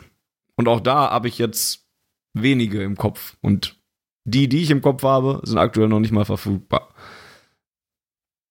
Und damit meine ich halt, wer soll, also, was soll denn dann als nächstes passieren? Und erstens, dritter Spieltag. Chillt atmet mal durch. Und das, wenn wir jetzt den Trainer wechseln, das wäre ja sowas von Gelsenkirchen, da kommt noch nicht mal die auf die Idee, das jetzt, jetzt schon zu machen. Und dann frage ich mich immer, wer soll das denn dann machen? Lothar Matthäus hat Zeit und, und, und weiß ich nicht. Oder dann, dann, dann holen wir den Trainer von der zweiten und, und alles. Also selbst wenn, wenn wir diese Diskussion in, in zehn Spieltagen führen, finde ich sie immer noch schwierig, weil ich immer noch nicht weiß, wer das dann an, anstelle von Favre machen soll. Ich halte Favre für einen sehr, sehr kompetenten Trainer. Ich halte Favre für einen Trainer, der aufgrund seiner Art und Weise nicht optimal zum BVB passt. Kompetent genug ist er. Aufgrund seiner manchmal so schrulligen Art und so weiter ist er vielleicht nicht so derjenige, der jetzt am besten zu Borussia Dortmund passt. Aber ich bin gewillt, das auszuhalten und zu akzeptieren, weil ich auch einfach nicht weiß, wer das sonst machen soll. Und das kommt mir auch immer noch zu kurz. Da wird immer geschrieben, ja, hier, der Fabre, der muss raus. Der hat ja gar keine Ahnung und mit dem wird das eh nichts. So werden die kein Meister. Aber dann, dann möchte ich diese Leute immer am liebsten fragen, ja, aber wer denn dann? Und warum überhaupt? Und das ist der 3. September und so. Und ich komme da nicht so ganz mit. Und das ist mein kleiner Monolog, den ich, der, der mich seit dem ganzen Unionsspiel noch so ein bisschen umtreibt und wo ich auch schon in der Redaktion einige Diskussionen zugeführt habe. ähm, jetzt dürft ihr gerne was dazu sagen, was ihr dazu im Kopf habt. Mir fällt auch kein, kein, nee, mir fällt einfach auch kein Trainer ein, der verfügbar wäre, den man jetzt, wo man sagen würde, ja, den kaufe ich jetzt. Ich würde dir aber tatsächlich insofern widersprechen, dass nicht Favres Art für mich das Problem ist, ja, da, da regen sich vielleicht Journalisten auf, weil die Pressekonferenzen gehaltlos sind, aber meine Güte, was soll er auch erzählen? Ja, der sitzt da 50 Mal im Jahr und muss, soll jedes Mal eine neue Story raushauen oder was? Ist halt nicht jeder ein Jürgen Klopp, der aus Scheiße Gold machen kann. Also auch verbal. Ähm, Von daher ist die Art nicht das Problem, sondern eher der Fußball, den er spielt. Ja, das Ist- meinte ich damit, ja. Der, der passt vielleicht nicht ganz so in, in diese BVB, in, in diese Arbeiterstadt, wo man einfach oder ehemaliger Arbeiterstadt, also Arbeiter immer noch, aber ist, Ruhrpott ist halt so ein bisschen, oder Kohleförderung ist in Dortmund ja schon etwas älter. Ähm, äh, ich, ich glaube, das könnte halt ein bisschen, ist ein bisschen zu sehr technokratisch vielleicht. Es ist auch dieses Problem, die, die gleiche Diskussion haben wir, glaube ich, bei Tuchel auch schon geführt, dass wir gesagt haben, diese verkopfte, äh, taktisch äh, hochanspruchsvolle ähm, Art und Weise Fußball zu spielen, ist nicht unbedingt das, was der, der Pöbel hier in Dortmund auf der Süd sehen will, sondern die wollen sehen, dass sich die, die elf Mann da unten plus Auswechselspieler die Lunge aus dem Leib brennen und wenn sie danach nicht mehr stehen können, weil äh, sie, kotzen müssen, weil sie so viel gerannt sind, dann geht man zufrieden nach Hause, egal wie das Ergebnis ist. So, und da, das ist halt so das zweischneidige Schwert an der Stelle. Da muss man halt aufpassen, wenn man sagt, okay, wir spielen einen anderen Fußball, dann muss der wahrscheinlich auch erfolgreich sein, um hier in Dortmund entsprechend akzeptiert zu werden. Aber wenn er dann nicht erfolgreich ist, dann bietet man halt nicht mal die Grundtugenden. Und dann geht's halt, deshalb ist es vielleicht auch so extrem. Ne? Also, Sechs von neun Punkten ist jetzt aber auch nicht nicht erfolgreich. Ne? Also wenn man den Anspruch hat, deutscher Meister zu werden, sollte man bei Union Berlin in deren dritten Bundesligaspiel gewinnen. ja, ja, ja, ja. und zumindest auch nicht den Eindruck, also man kann ja auch, ich, ich nehme als Beispiel gern das Derby aus der letzten Saison, wo ich sage, dieses Spiel kannst du verlieren, weil es einfach von vorne bis hinten abgefucktes Dingens war. Also da, da, hat am Ende nicht die Mannschaft gewonnen, die besseren Fußball gespielt hat, sondern die, die nicht Nee. zwei rotwürdige Fouls getreten hat. Ne? Also so, da- das war so ein Spiel, so ein Spiel kannst du auch gegen Union Berlin verlieren. Aber es war ein Spiel, wo du einfach schlechter warst. Du warst einfach schlechter. Und das ist dann natürlich ein Anspruch, den du nicht hast, wenn du vor der Saison sagst, was wir ja überwiegend Mhm. notiert haben, wir wollen deutscher Meister werden. Dann tritt halt auch so auf. Und lass dich nicht von Union kaputt laufen. Und ich glaube, das ist halt die, die Gefahr bei, bei Trainern wie Favre hier in Dortmund. Und deshalb kippt das vielleicht auch so stark und so schnell. Ist halt ähm, die hier eigentlich ja, elementaren Grundtugenden werden nicht gelebt, was okay ist, wenn das seine Art ist, Fußball zu spielen, aber dann muss es halt erfolgreich sein, weil sonst fehlt da die Akzeptanz. Ja.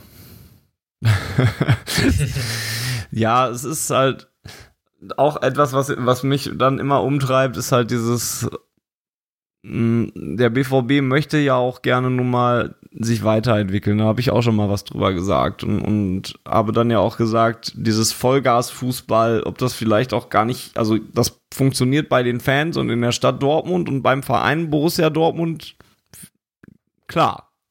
Aber funktioniert das auf Dauer über eine 50-Spiele-Saison, über die man vielleicht redet? Das hat, ja, klar, bei Klopp hat funktioniert. Aber funktioniert das irgendwo, wo nicht Klopp an der Seitenlinie steht? Und, und der BVB möchte halt ja auch sich weiterentwickeln und einen gewissen, erwachseneren Fußball spielen. Das habe ich alles schon mal ähm, irgendwann in, in der Sommerpause, glaube ich, gesagt. Und so, ähm, ich, ich bin immer, stehe dann immer noch so ein bisschen diesem, diesem, dieser Lust nach diesem Vollgas und so auf der einen Seite, auf der anderen Seite aber auch erfolgreich im Sinne von weiter in der Champions League kommen, regelmäßig in der Bundesliga um den Titel mitspielen und so. Ich weiß nicht, ob sich diese beiden Sachen nicht einfach langfristig zu stark widersprechen. Und, und das ist auch nur eine Hypothese. Wie gesagt, ich weiß es wirklich halt nicht. Aber ich kann es mir halt vorstellen, wenn es so um Sachen wie Kräfteverwaltung geht und, und ja, und, und Emotionen, die du dann ja auch immer irgendwie so wie es Jürgen Klopp unnachahmlicherweise, jetzt habe ich schon tausendmal diesen Namen gesagt, obwohl wir das nicht mehr tun sollten, ähm, der da immer noch die Emotionen rausgekitzelt hat und so weiter, das muss man dann ja auch alles noch irgendwie können. Und das, deswegen, diese, diesen Zwiespalt ist vielleicht auch einfach ein Zwiespalt, den man gar nicht so leicht überwinden kann. Da, da Oder du wo es im Off dauernd schreibst, wir sollen uns kurz halten, gehe ich jetzt nicht drauf ein. Ich sehe das aber anders als du und wir werden das bei einer späteren Ausgabe noch mal vertiefen, glaube ich. cool. Übrigens, mein, äh, um das abzuschließen, mein Lieblings-Klopp-Zitat, ähm, was vielleicht ein bisschen gemein ist, aber weil es für mich so wichtig ist, ähm, immer, äh, ja, wenn man immer halt diese Klopp-Vergleiche, ohne das jetzt euch unterstellen zu wollen, aber das ist ja was, was unseren äh, Verein, unsere Fangemeinde ja wirklich sehr begleitet. Ähm, mein Lieblingsclub-Zitat ist einfach ähm, das, was er am Ende meinte, der Vergleich schmälert die großartige Erinnerung und erschwert eine positive Zukunft. Ich glaube, das ist wirklich eines der schlauesten Sachen, die ja. jemals jemand im, im Rahmen dieser Klopp-Zeit irgendwie gesagt hat. Ähm, je ein Mensch gesagt. Und das ist, ja, je, je ein, vergesst alle Philosophen aus äh, dem antiken Griechenland, ja. Ähm, nee, also so treffend halt einfach, ja. Ähm, ich finde, das sollten sich tatsächlich manche wirklich mal zu Herzen nehmen, weil äh, weil man wirklich keine, über keinen BVB-Trainer seit Klopp reden kann, ohne über Klopp zu reden. Und das mhm. ist halt auch so nervig irgendwie, ähm, weil ich brauche auch gar keinen zweiten Klopp da. Und der Favre ist auch völlig okay von seiner Art her. Ähm, ja, aber wir wollten es jetzt wirklich nicht weiter ausufern. Das sollte eher so als Abschluss dienen. wird uns, ich, ich bin gespannt, wann wir in diesem Podcast, ob und wenn ja, wann wir in diesem Podcast mal irgendwie das geschafft haben, dass wir das nicht mehr thematisieren. Ich, ich würde behaupten, das passiert dann, wenn ein Trainer kommt, der einen Spielstil spielen lässt, der hier so akzeptiert ist, wie der von Jürgen Klopp es war. Und damit erfolgreich ist. Jürgen Klopp. Also wann hat Florian Kofeld Zeit?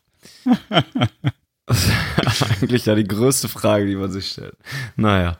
Jens, du wolltest noch ein paar Fragen rausnehmen. Dann sag, such dir doch mal eine aus als erstes. Oh Gott, ja, warte. Äh, äh, ich, ich wollte eigentlich ein anderes Thema jetzt ansprechen, deshalb überfährst so. du mich mit den Fragen ein bisschen. Ähm, beim Spiel äh, bei Union gab es nämlich noch einen, einen relativ ähm, hässlichen Pfefferspray-Einsatz. Ähm, und ich muss gestehen, ich kann jetzt auch nur das, was mir zugetragen wurde, wiedergeben, denn ich war nicht da. Ähm, und zwar ist es so vorgefallen, augenscheinlich, dass für die Choreografie die äh, und, die Union-Fans vor dem Spiel und zum Einlaufen der Mannschaften gezeigt haben, ähm, Ultras von Union auf dem Dach der Gegentribüne oder der Hintertribüne gegenüber von der Heimtribüne sein mussten und zwar auf dem Dach überm Gästeblock. Und augenscheinlich gab es dann wohl nur einen Abgang, also nur eine Treppe, äh, die herunterführt vom Dach, allerdings hinterm Gästeblock. So dass es dann, ähm, als die, die Jungs dann während des Spiels runtergehen sollten ähm, und dieser Zugang, glaube ich, auch blockiert wurde von der Polizei, damit die runtergehen, kommen, äh, runtergehen können, ähm, zu ein bisschen, ähm, ich weiß gar nicht, was im BVB-Block tatsächlich passiert ist. Also berichtet, die Polizei spricht halt davon, dass ähm, die BVB-Fans das, das unterbinden wollten. Ähm, allerdings habe ich jetzt in den letzten 15 Jahren als Stadionbesucher gemerkt, dass Polizeiberichte nicht immer eine valide Quelle sind und sicherlich auch nur eine Seite der Medaille darstellen, weil auch die Polizei natürlich Konfliktpartei ist an der Stelle und nicht neutrale Instanz, ähm, so dass ich das jetzt einfach nur mal so wiedergebe, ohne sagen zu können, das war so. Ähm, denn von anwesenden BVB-Fans hörte ich, dass es eher nicht so war. Ähm, es kam nämlich augenscheinlich auch währenddessen dazu, dass Union-Fans von der anderen Seite versuchten, sich Zugang irgendwie zum Gästesektor zu verschaffen. Entweder um ähm, die Auseinandersetzung zu suchen oder um die Auseinandersetzung zu verhindern. Ich weiß es nicht. Und ähm, lange Rede, kurzer Sinn. Äh, die Polizei hat sich dann Zutritt zum Gästebereich verschafft und äh, wie das mit einem Kampfmittel, das man nicht gezielt verwenden kann, wie Pfefferspray nun mal so ist, sehr viele unbeteiligte Personen getroffen, die ähm, nicht mal annähernd der Ultraszene angehören. Und ja, da, da möchte ich dann jetzt noch auch, auch noch einmal etwas lauter werden im Zweifel oder zumindest etwas leidenschaftlicher ähm, und Scherben zitieren, unser geschätztes Redaktionsmitglied, äh, der, der twitterte nach dem Spiel, einmal über Pfefferspray so diskutieren wie über Pyrotechnik. Ja. ja. ja. Und das, das ist es. Weil Pfefferspray, meine Fresse, wie dumm kann man denn sein, als, als Polizist und als Einsatzleiter irgendwem der in eine Menschenmenge geht, die, die natürlich, Menschenmengen sind in sich unkontrollierbar. Und natürlich sind da im Zweifel auch Leute drin, ich will überhaupt nicht sagen, da sind nur Unschuldslämmer drin. Da sind auch viele drin, die sich nicht benehmen können und in so einer Situation nicht benehmen wollen. Die vollkommen irrationale Gedanken haben wie, oh mein Gott, wenn jetzt jemand eine Hand an dieses Stück Stoff legt, muss ich den umbringen. Kann ich nicht nachvollziehen, aber solche Leute gibt's. Und das muss man doch als Einsatzleiter für ein Fußballspiel einfach wissen. Da muss man doch wissen, wenn ich jetzt das tue, passiert das. Wenn ich jetzt so da reingehe, eskaliert das. Und wenn ich jetzt in einen Block, also ein, ein wie auch immer abgezäunten Bereich, wo mehrere hundert bis mehrere tausend Leute stehen, hineinmarschiere mit behelmten, bewaffneten ähm, Beamten und dann großflächig in die Menge Pfefferspray sprühe, das ist doch für mich doch fast schon äh, gefährliche Körperverletzung. Weil du, du triffst, du kannst Pfefferspray nicht, ey, ich treffe jetzt dich, weil du gehst mir auf den Senkel, sondern du haust es in die Menge und du verletzt unnötigerweise Unbeteiligte. Ja, es ist nicht so bei Pfefferspray, dass du sagst, alle in einen Sack und wenn ich draufhaue, treffe ich schon den richtigen. Nein, du triffst falsche. Immer. Immer. Pfefferspray ist scheiße. In, in jeder Situation. Es funktioniert nicht. Es ist für einen, einen Einsatz in so einer Menschenmenge einfach ungeeignet. Punkt. Dass, dass das nicht in die Köpfe reingeht. Dass die Polizei sollte meines Erachtens nach einfach als Aufgabe haben, die Anzahl der Verletzten möglichst gering zu halten. Ja, und zwar dafür zu sorgen, okay, wir, wir versuchen zu deeskalieren und wir sorgen dafür, dass niemand verletzt wird. Und wenn, wenn man äh, dafür Gewalt braucht oder zumindest ähm, schützende Gewalt quasi, um Aggressoren abzuwehren, okay, aber dann baller doch nicht Pfefferspray in den Gästeblock mit 2000 Leuten, wo, wo du nicht, du kannst nicht kontrollieren, wen du triffst. Das funktioniert nicht. Das hat noch nie funktioniert. Ja, wenn du dir sämtliche Verletzten-Statistiken in der Bundesliga in den letzten Jahren anguckst, sind die meisten Verletzte nicht, weil sich irgendjemand auf die Mappe gegeben hat, sondern weil die Polizisten Pfefferspray eingesetzt haben.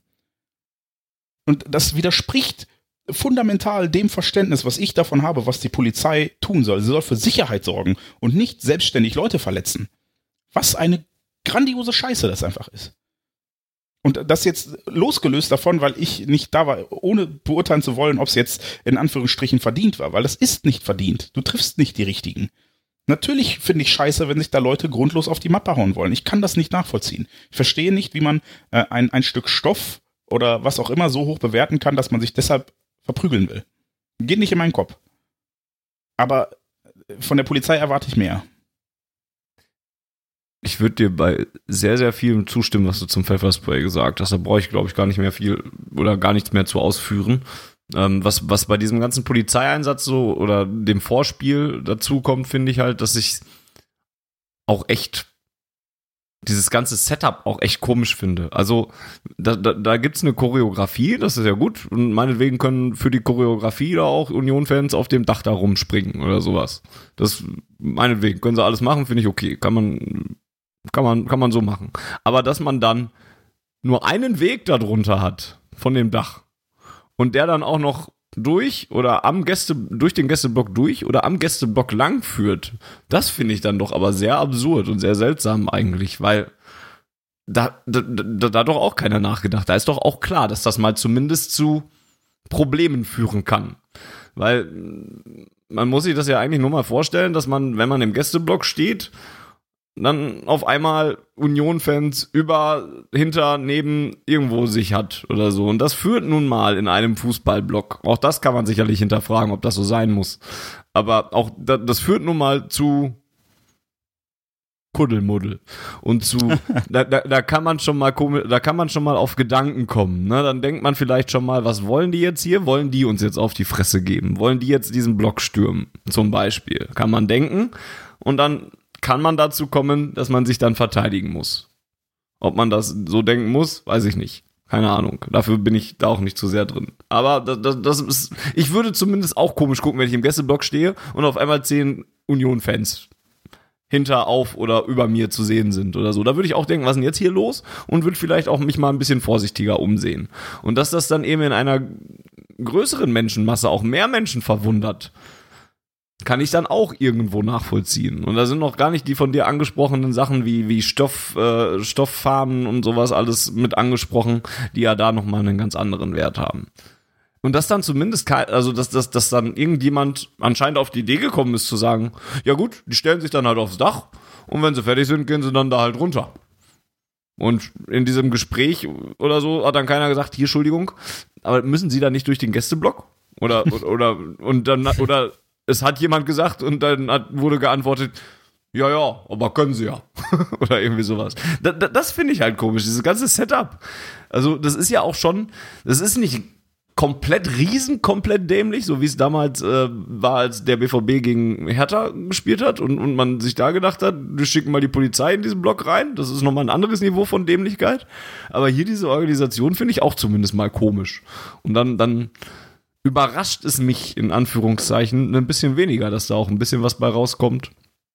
was zumindest mal für Tumult sorgt. Dass die Polizei dann damit Pfefferspray reingeht, ist eine ganz andere Geschichte. Das, das, hast, das hast du schon gesagt eben und hast du schon ausgeführt.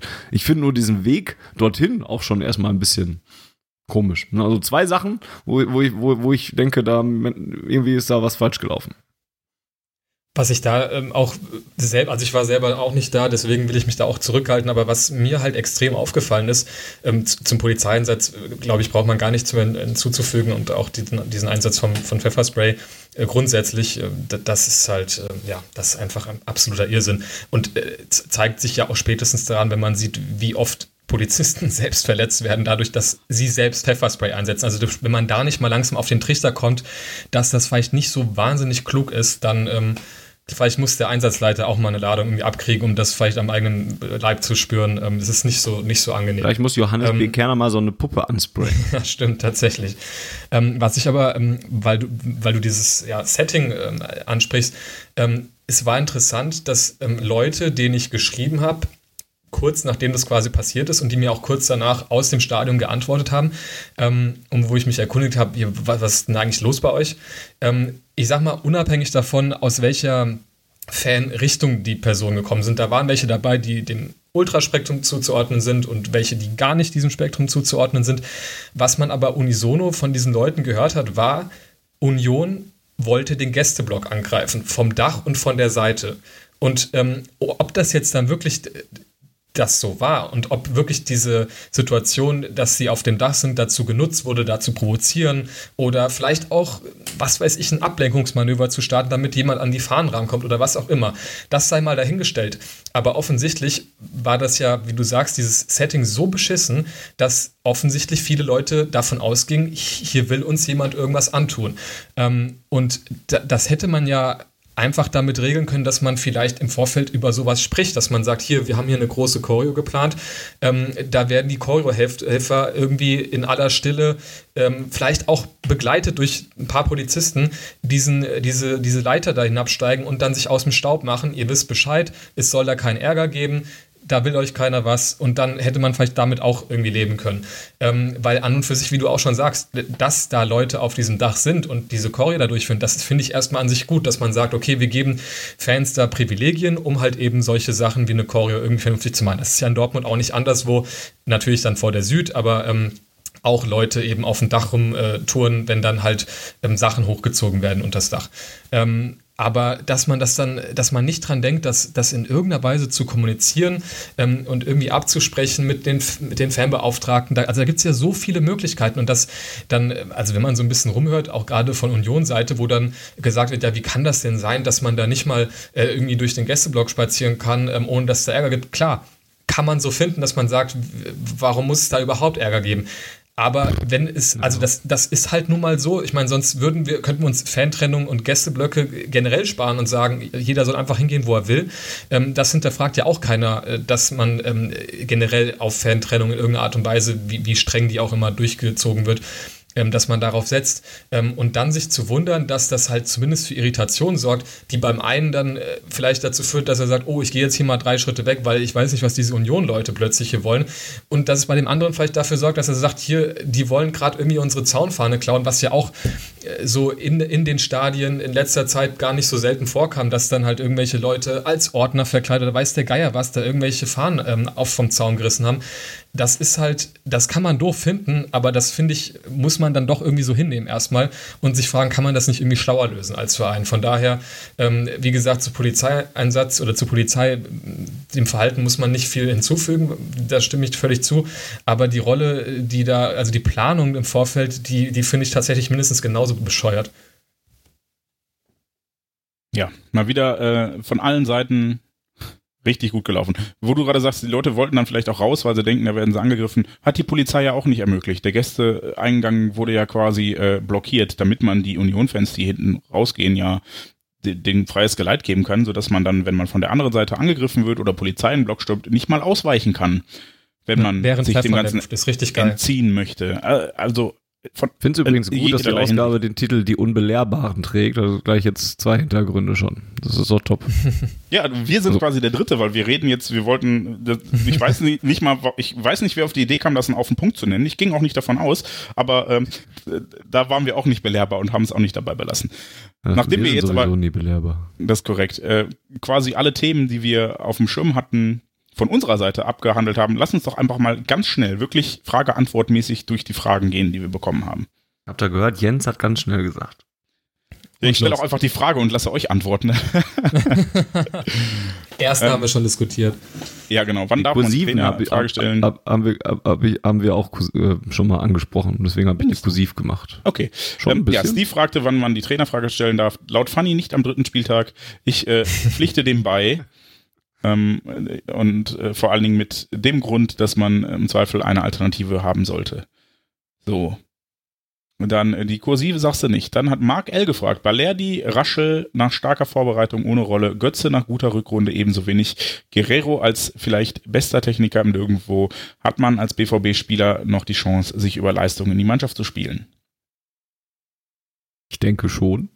Also ich, ich finde diese Beispiele jetzt Entschuldigung, nicht sonderlich geeignet, um diese These in den Raum zu stellen, weil Valerdi und Raschel haben eine starke Vorbereitung gespielt, sind aber halt auch noch sehr, sehr junge Spieler, die man nicht direkt in eine Startelf mal so eben reinwerfen kann, denke ich, wenn man einen Hummels, Akanji und äh, Witzel respektive Delaney oder sowas da auch noch im Kader Weigel. hat meinetwegen auch der sehr gerne als Gegenbeispiel, ja. Äh, Götze haben wir drüber gesprochen. Der hat zwar eine gute Rückrunde gespielt, aber Paco Alcázar schießt alle aus dem Haus und äh, schenkt dem Gegner 20 Hütten ein und deswegen kann er nicht einfach so rausgenommen werden. Und ansonsten im Mittelfeld hat man auch sehr viele Leute. Und über Guerrero und seine, äh, sein Potenzial und Nicht-Potenzial haben wir auch schon oft gesprochen.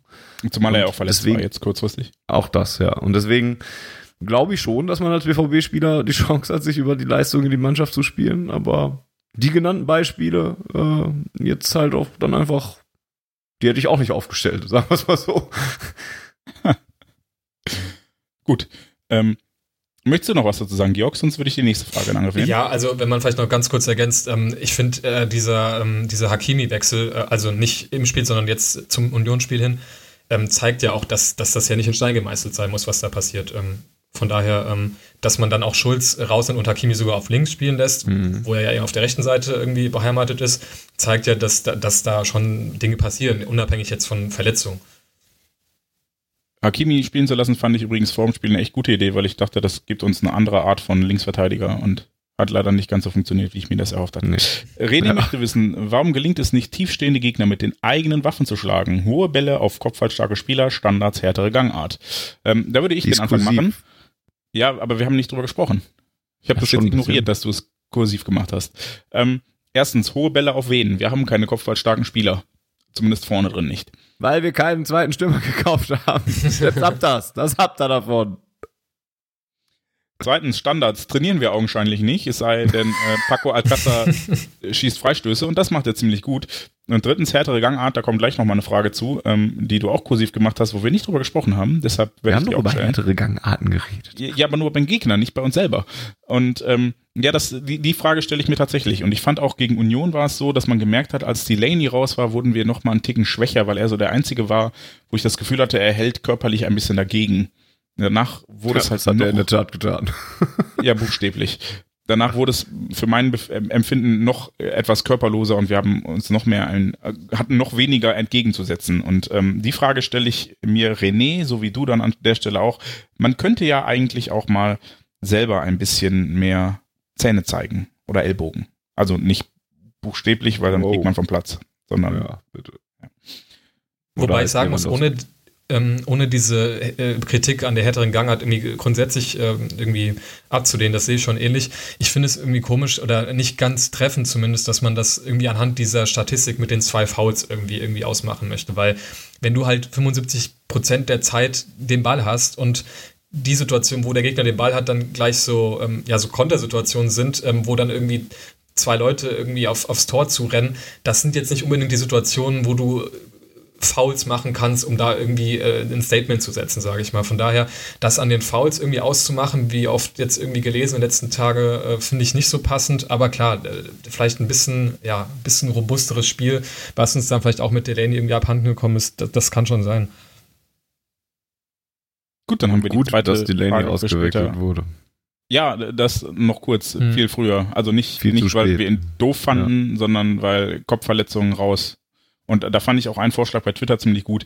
Bei Kopfverletzungen sollte das nicht aus Aufwe aus, aufs Auswechselkontingent gehen, weil es halt einfach darum geht, du machst keine taktische Anpassung, sondern du musst jemanden vom Feld nehmen, um ihn selbst zu schützen.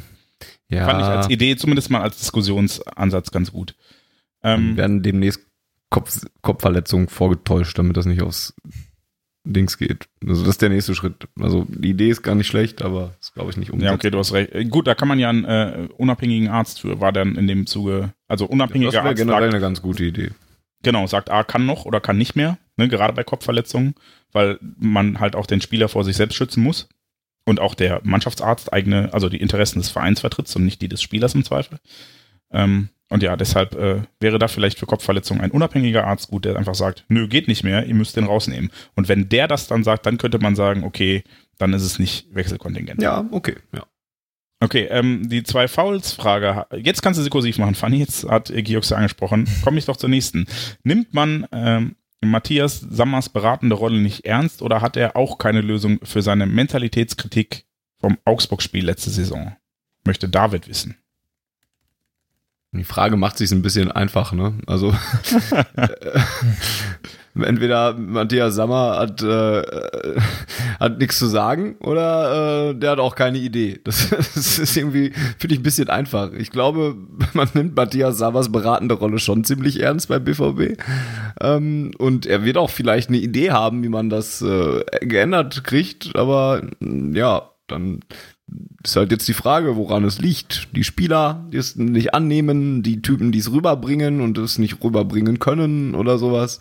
Ich sehe diese Ambivalenz zwischen, man nimmt Matthias Sammer nicht ernst und er hat auch keine Lösung, finde ich halt ein bisschen einfach gemacht. Also da, wird man hoffentlich, also wenn man gar nicht auf diese Frage kommt beim Verein, dann ist auch irgendwas verkehrt.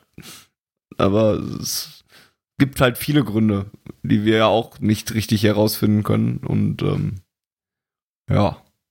Ja, zumal ich nicht weiß, ob überhaupt, also dass er das kritisiert. Ich meine, das war Augsburg-Spiel, das war, glaube ich, Freitagsspiel, wo er dann halt äh, kommentiert hat ähm, oder Mhm. also ja, den Experten gegeben hat bei Eurosport. Ähm, äh, die Sache, die eine Sache ist, wenn er das als Experte kritisiert und Teil seiner Analyse dann eben im Fernsehen auch ist, dass man eben über so Mentalitätsfragen spricht. Die andere Frage ist, ob das äh, in seiner Rolle als Berater beim BVB wirklich die Aufgabe von Matthias Sammer ist, über so Mentalitätsfragen äh, da zu befinden oder da, da, äh, Empfehlungen abzugeben. Ich glaube nicht, dass er dafür bezahlt wird. Ich glaube, dass da seine, sein Input eher wirklich im, ja, im Bereich Transfers, Taktik etc. liegt und äh, nicht, dass er macht sich bestimmt über sowas Gedanken. Klar, ich meine, der, der, der, der lebt das ja auch irgendwie so und das ist ja auch so genauso Matthias Sammer. Style irgendwie. Ähm, aber ich glaube nicht, dass das, dass er jetzt da hingehen würde zu ähm, in die, bei diesen Treffen, die die haben und ähm, dann jetzt da die große Mentalitätskritikkeule irgendwie auspacken würde. Ich glaube nicht, dass das die Aufgabe von Matthias Sammer ist. Ich äh, würde glatt behaupten, dass man das tatsächlich sogar auch ein Stück weit ähm, geglaubte mit Mats Hummels gelöst zu haben, der ja durchaus als Mentalitätsspieler gelten sollte, aber ähm, Sebastian Ja. fragt dazu, wie seht ihr Hummels nach den ersten Spielen im Hinblick auf seine Anführerrolle? Hat er überhaupt das notwendige Standing angesichts seiner Rückkehr vom FC Bayern? Ich wollte dich nicht unterbrechen, aber ich finde, das passt noch dazu und vielleicht kannst du das noch mit einbinden in deine Ausführung. Ja, wir haben das auch letztes Mal schon besprochen, als wir darüber redeten, ähm, dass Hummels ja diese Binde bekam. Und ich glaube, Mhm. er hat intern einfach das Standing, ähm, dass er als zweiter Stellvertreter für den Kapitänsposten äh, akzeptiert wird. Punkt. Also Mhm. ich glaube nicht, dass das da intern Probleme gibt. Es ist dann eher eine Fansache, äh, die ich auch nachvollziehen kann, aber die, glaube ich, im, in der Mannschaft keine Rolle spielt. Da wird er das Standing Man haben. könnte, man könnte da vielleicht ein bisschen diese Akanji-Frage ganz unten von Patrick Kissling irgendwie anknüpfen. Der fragt, nehmen wir die doch direkt man- auch mit. Genau, er sieht äh, die Frage oder die Frage, ob man einen Zusammenhang sehen kann zwischen der schwachen Leistung von Akanji und der Rückkehr von Hummels ähm, da für Patrick irgendwie der Akanji ähm, degradiert wirkt. Und da gab es ja tatsächlich äh, Berichte, was jetzt Akanjis, ähm, ja, war es jetzt ein Austritt aus dem Mannschaftsrat oder war es einfach nur der Verkleinerung geschuldet? Ich habe das jetzt selbst nicht mehr ganz parat. Die Verkleinerung ähm, war es offiziell zumindest, ja. Mhm, ja. Ich habe die also, Berichte vor allem nicht mehr, äh, vor Augen. War das die Zeitung ja, mit vier Buchstaben? Das weiß ich ehrlich gesagt gar nicht. Ich hab's, wahrscheinlich wurde das irgendwo zitiert. Ich kann es nicht ausschließen, dass der Ursprung dann doch die böse Zeitung mit den vier Buchstaben ist. Muss ich gerade mal schauen. Aber ihr könnt ja schon mal ein bisschen reden. Ähm, äh, ja, degradiert. Ich fand halt, letztes Jahr gab's, äh, war er, wenn es einen Anführer in der Abwehr gab, dann war er das. Ja.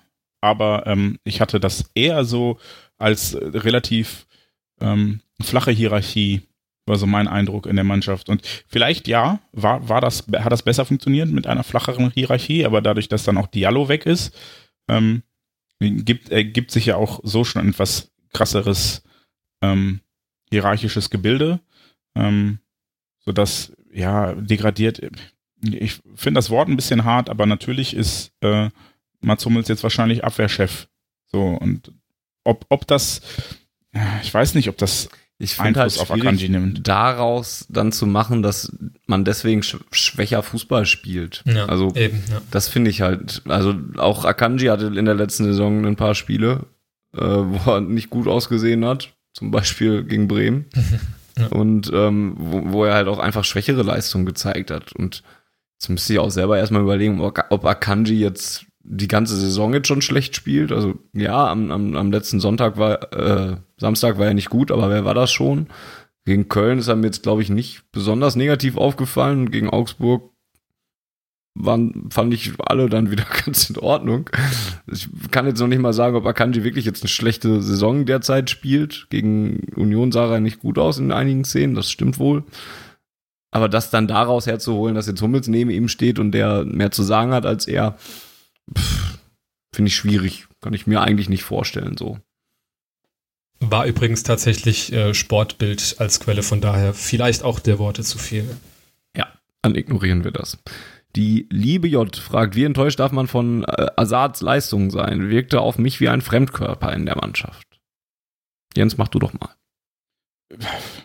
Ja, Enttäuschung ist vielleicht ein bisschen früh ne, also ich, ich hatte auch manchmal das Gefühl, dass das noch nicht so rund ist, wie es sein könnte. Andererseits hat er, glaube ich, gegen, äh, wo war das denn, wo ich ihn so gut fand? In Düsseldorf fast nicht, da wurde er generell gelobt und da fand ich ihn persönlich nicht so gut beim KfC. Aber ähm, ja, ich glaube, dafür ist es ein bisschen zu früh und ich glaube, da muss man ihnen auch Zeit geben, weil Hazard dann auch relativ spät in die Vorbereitung eingestiegen ist. Ähm, ich glaube, das wird schon noch und er, er wird sich auch ein bisschen akklimatisieren müssen, weil es ja immerhin jetzt Großstadt und nicht mehr Bauernhof. Und ähm, muss sich ja auch an, an seine Gegenspieler, äh, Mitspieler gewöhnen und an eine Mannschaft, die anders auftritt, die viel dominanter ist. Und dafür fand ich es eigentlich ganz gut. Ähm, er wird seine Tore und Vorlagen noch liefern. Hoffe ich. Der Kalle, schöne Grüße, fragt, sind wir abhängiger von Witzel, als wir dachten? Finde ich zu einfach gemacht nach einem schlechten Spiel der gesamten Mannschaft. Ähm, kann ich jetzt noch nicht so bestätigen. War allerdings auch nicht die einzige Frage in die Richtung, oder irre ich mich? Ja, nee, es gab noch Der Referendar was, fragte äh, auch, lag genau, es am Witzelausfall? Lag es am Witzelausfall? Hm. Und was denkt ihr über die Auswechslung? Dann reden wir kurz über Witzel und dann über die Auswechslung. Ähm, ja, nee, ich finde, das ist auch zu kurz gedacht weil ich äh, Witzel jetzt tatsächlich auch eher als nicht so körperlichen äh, Spieler sehe und ich fand ihn in den letzten Wochen auch noch nicht auf dem Level, auf dem er in der letzten Hinrunde war. In, vor allem in Köln fand ich ihn nicht gut. Nee, also da, da haben sowohl Witzel als auch Weigel beide kein Tempo gehabt und beide auch waren nicht pressing-resistent, was man bei Witzel, ich weiß noch, wie wir letzten, letzten Herbst hier saßen und mhm. ich äh, nicht begreifen konnte, wie Axel Witzel es jedes Mal schafft, irgendwie den Ball zu halten, egal wie er, wie er angegangen wird. Und das haben weder Weigel noch Witzel aktuell drauf, deshalb ähm, weiß ich nicht, ob es glaube ich nicht, dass es an Witzel lag, was natürlich ähm, anders war, dieses Spiel war halt die, die Staffelung defensiv, ähm, aber da fand ich, wie gesagt, es eigentlich sogar noch besser mit äh, Delaney als dann danach ohne ihn. Und ich weiß nicht, ob es mit Witzel und Weigel noch besser geworden wäre. Was mir dazu aber noch einfällt, was jetzt nicht ganz Witzel ist, ich fand Jule Weigel auch nach dem sehr, sehr guten Spiel gegen den FCA, wo ich hier noch gedacht habe, oh, der steigt aus wie Phoenix, äh, auf wie Phoenix aus der Asche, indem er seinen Spielstil komplett umdreht. Ähm, fand ihn sowohl gegen Köln als auch jetzt gegen Union wieder ziemlich schwach. Weil er halt gegen Köln war er, hat er gespielt wie davor und das passte halt nicht mit Witzel zusammen und gegen Union war er einfach nicht gut. Er hat zwar seine ursprüngliche alte Rolle wieder gespielt, aber nicht gut. Und deshalb glaube ich, dass es nicht an Witzel lag, sondern eher an seinen Vertretern in dem Fall. Dann wurde noch nach den äh, Auswechslungen gefragt. Ja, das könnt ihr nochmal kurz rausgesucht. Äh, Dahut für Delaney in der Halbzeit. Delaney konnte nicht weiterspielen. Man hatte sonst nicht mehr, also wenn man positionsgetreu wechseln konnte, war das eben Mahmoud Dahut und äh, konnte ich so nachvollziehen. Dann kam Guerrero in der 76. für Weigel und Brun Larsen in der 85. für Brandt. Die Wechsel an sich kann ich auch noch nachvollziehen. Man muss sich aber sicher, oder man könnte hier sicherlich hinterfragen, ob das nicht zu spät war. Vor allen Dingen Brun Larsen für Brandt, da stand schon 3-1, ne? Und da war es dann auch mehr oder weniger hoffnungslos, weil die Mannschaft jetzt nicht so den Eindruck gemacht hat, dass sie das noch groß aufholt. Ähm, und Guerrero für Weigel war halt kurz nach dem 2-1, nee, kurz nach dem, dem 3-1 halt auch schon, wo es dann zu spät war. Zeitpunkttechnisch kann man da sicherlich äh, hinterfragen. Von den, von den reinen Namen her fand ich es okay. Da wurde dann noch gefragt, warum Götze nicht gebracht wurde. Ich weiß nicht, ob der dann noch geholfen hätte unbedingt in dem Spiel. Ich überlege auch gerade, also man hätte natürlich Götze statt ja. Larsen bringen können, dann wäre Guerrero auf dem Flügel quasi und Götze noch mehr in die Mitte, wo eh kein Platz war. Also ich, ich war, also mhm. ich, ich fand auch ja, eben drum. auffällig, dass Brun Larsen kam, den hätte ich auch nicht gebracht. Ähm, weil er für mich eigentlich zu viel Raum braucht, den wir nicht hatten. Aber auf der Bank hattest du dann sonst noch Schmelzer, Schulz, Sagadu, Wolf und Götze. Ja, vielleicht hätte ich eher noch Wolf, wobei, nee, ich weiß es nicht. Ja, vielleicht hätte ich tatsächlich eher Götze gebracht, weil ja dann auch Brand runterging, richtig? Ja. Ja, dann, dann vielleicht eher Götze als ähm, Brunlasen, aber das eher, weil unser Flügelspiel tot war zu dem Zeitpunkt und auch nicht, also für mich ist Brunlasen ja tatsächlich eher ein, einer, der ein bisschen mehr Raum vor sich braucht und da hätte Götze vielleicht auf dem engen Raum besser funktioniert. Ähm, gerade als Achter oder Zehner quasi. Ähm, aber augenscheinlich hatte Favre eine andere Idee. Hätte, hätte man auch. Wisst ihr noch, für wen äh, Götze gebracht wurde gegen Augsburg? Da hat er ja so 20 Minuten gespielt. Wisst ihr noch, wer da rausgenommen wurde für Götze? Gib mir eine Minute, ja. dann finde ich das heraus. Nachgucken. In der Weil Zwischenzeit ich kann ich ja schon mal. Ist, ja, dann nehme auch euch, ne? Ähm, ich hätte sonst in der Zwischenzeit mal noch eine kurze Frage vorgezogen, bis ich äh, darauf zurückgekommen wäre. Ähm, vielleicht könnt ihr, während ich suche, könnt ihr mal die nächsten zwei Fragen zusammenfassen. Die passen ganz gut zueinander, finde ich. Die gehen beide, du meinst die Taktikfragen, ähm, genau, die gehen beide in die Richtung, ähm, ja, wie man äh, jetzt vielleicht in Zukunft spielen lassen soll. Einmal der Ballspieler 09, der fragt, ähm, ob Favre seine Angsthasentaktik mit den zwei Sechsern ablegen wird und dann dafür offensiver spielen lassen wird. Ähm, oder ob ihn jetzt vielleicht dieses Union-Spiel gerade darin bestätigt, dass man äh, noch mehr absichern muss. Und die Frage von André Valenka, Valenza, weiß ich nicht, wie man es richtig ausspricht, geht in die ähnliche Richtung, nämlich die Frage, ob man eben gegen vermeintlich schwächere Gegner im 4-1-4-1 beginnen sollte, also auch eben die ähm, Doppel-6 auflöst, in Anführungsstrichen, und ein bisschen offensiver spielt. Ja.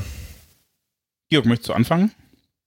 Ich habe mich eigentlich ähm, Thema also wenn, schon etwas länger geäußert. Deswegen. Ja, also wenn man jetzt nur ganz streng auf die Frage eingeht, denkt ihr, Faro wird die Taktik dann nein? Also ähm, das, das, das wäre auch meine Antwort gewesen. Ja. Also dann wäre jetzt äh, Union, die halt wirklich gegen, gegen Leipzig wirklich, wirklich schlecht gespielt haben im ersten Spiel äh, und auch beim, beim Umschieben danach nicht Bäume ausgerissen haben, das wäre ja dann das Spiel gewesen, wo man ähm, ja dieses 4-1-4-1 mal hätte austesten können. Ähm, und wenn man so da schon nicht so rangeht, ähm, dann ja, und das, das Ding ist, wenn man halt so verteidigt, wie wir momentan dann unter anderem eben bei Standards verteidigen, ähm, dann bringt das auch nichts, im 4-1-4-1 da zu spielen. Ähm, wenn du halt dann irgendwie jedes Spiel regelmäßig ein, zwei Eckbälle reinkriegst dann. Ähm, ich glaube auch nicht, dass jetzt sich dadurch bestätigt fühlt, dass man noch mehr Absicherung braucht. Es ist äh, von, von der, also das eine ist ja die Taktik und das andere ist eben, wie das halt umgesetzt wird. Ich glaube, die Taktik, ähm, die ist, die muss nicht dazu führen, dass man so dumme Tore bekommt. Ähm, und daher braucht man, glaube ich, nicht von der taktischen Herangehensweise ähm, mehr Absicherung, sondern einfach, indem man diese fucking Eckbälle halt verteidigt. Ja, ich habe äh, ja. eben schon ausgeführt, ich würde mir wünschen, weniger Angsthasen, mehr breite Brust und einfach die Gegner in den ersten 20 Minuten so wund schießen, dass sie sich danach. Das hast du in der Tat schon. Deswegen lass mir, lass mich Georg sagen, dass Götze in der 78. Minute für Reus kam äh, gegen ah, ja, Augsburg. Okay. Hm. Ja. Ja, weil das ja, man sich dann ja auch fragt, wo, wo, das hatten wir in der letzten Folge, wo soll Götze spielen? Ähm, und ähm, man hätte ja vielleicht auch sagen können, wenn Delaney sich da verletzt, okay, wir probieren das jetzt mal, dass Götze ja so eine Art Achter irgendwie macht. Aber ähm, das scheint offensichtlich auch nicht die Rolle sein, äh, zu sein, die, die Favre ihm da ja zuspricht. Stimmt, ja. Isaac Lim äh, fragt, ohne die Frage, ich weiß nicht mehr, kann nichts mehr hinzufügen, deswegen nehme ich jetzt einfach die nächste Frage. Was wäre denn eine konstruktive Antwort auf das Pressing der Gegner? Viele einfache Aktionen in Anführungszeichen gelangen in beiden Spielen nicht. Gegnerdruck oder andere Probleme? Das ist eine gute Frage, weil das gerade das Einfache nicht funktioniert hat. Ne, wenn, abgesehen davon, dass sie meines Erachtens nach immer noch zu viele Schnörkel versucht haben.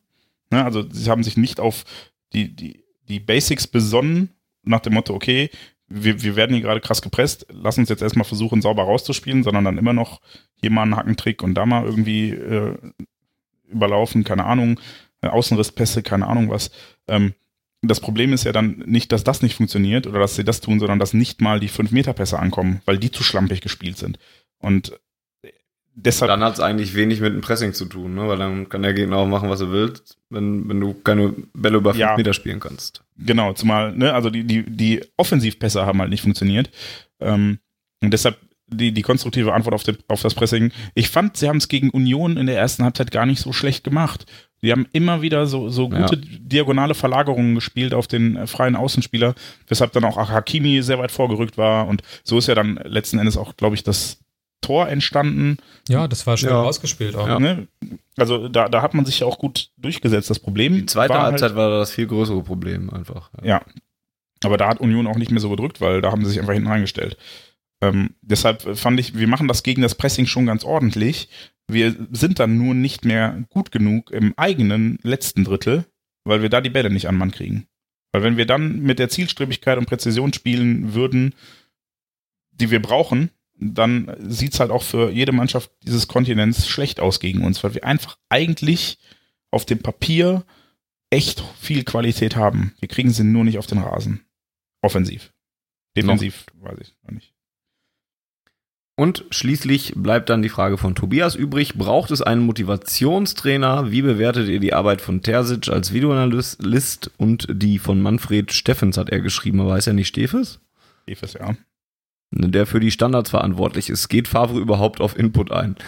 Ich, ja, schon, gehe ich mal von aus, dass Favre überhaupt auf Input eingeht. Wäre schlimm, wenn nicht. Und die Arbeit von Terzic und Stefes zu beurteilen, ähm, vermag ich nicht. Ich als Lehrer werde, dann kommt immer, da, werde ich ja auch, ich werde ja auch beurteilt, wenn der Sohn eine 5 nach Hause bringt in Mathe oder sowas zum Beispiel, dann ist der Lehrer ja sofort scheiße und nur weil die Ecken scheiße verteidigt sind, muss ja nicht Manfred Stefes direkt auch schlechte Arbeit machen. Ne? Und Jens bringt jetzt einen doofen Lehrerspruch, deswegen kann der weitermachen. Aber ich sage, kann das, das kann ich einfach nie, vermag ich einfach nicht zu beantworten, weil, weil ich nicht da bin, wenn Terzic Videoanalyse macht und Stefes Ecken trainiert, wenn er das denn tut. Ich bin inhaltlich, was Helikoptereltern angeht, voll auf deiner Seite. Und ich fände, es wäre wichtig, wenn die Allianz nicht mehr Schüler und Eltern gegen Lehrer ist, sondern wieder wie es früher war, Eltern und Lehrer gegen Kind. Mit dem Kind. Sage ich dir jetzt als Pädagoge. Pädagogisch ja. sehr wertvoll. Ja, aber ne, fr früher hatte man als Kind Angst, wenn man zum Elternsprechtag ging, weil man wusste, meine Eltern erfahren jetzt was von meinem Lehrer und dann kriege ich von beiden Seiten, auf den ja. Deckel. Und heute ist das so, Mama, der Lehrer ist scheiße, ja komm, dann geigen wir dir mal unsere Meinung. Das ist totaler Bullshit. Der Lehrer hat nämlich Angst vor dem Elternsprechtag. Genau. Richtig. Deshalb schließt du dich auch immer ein.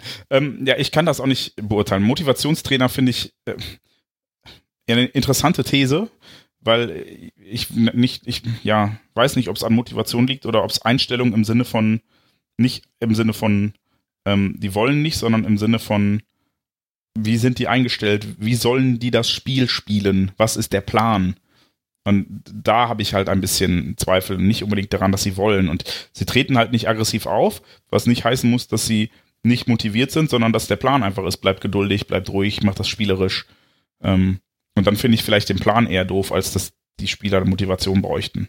Deshalb glaube ich da nein. Und bei den anderen Sachen, äh, wir, wir machen schon vieles sehr gut. Und das Einzige äh, bei Standards, ich weiß tatsächlich nicht, geht Favre auf Input ein, da muss ich halt immer an diese Birki-Aussage denken, der sagte, wir haben es jetzt 5000 Mal gesagt, aber der Trainer ändert ja, ja nichts. Ja, so. ja, ja das ist so der einzige Anhaltspunkt, der vielleicht darauf hindeuten könnte, dass ähm, die Raumverteidigung bei Eckbällen in der Mannschaft unbeliebt ist, aber der Trainer sich nicht von seinem Plan abbringen möchte, äh, abbringen lassen möchte.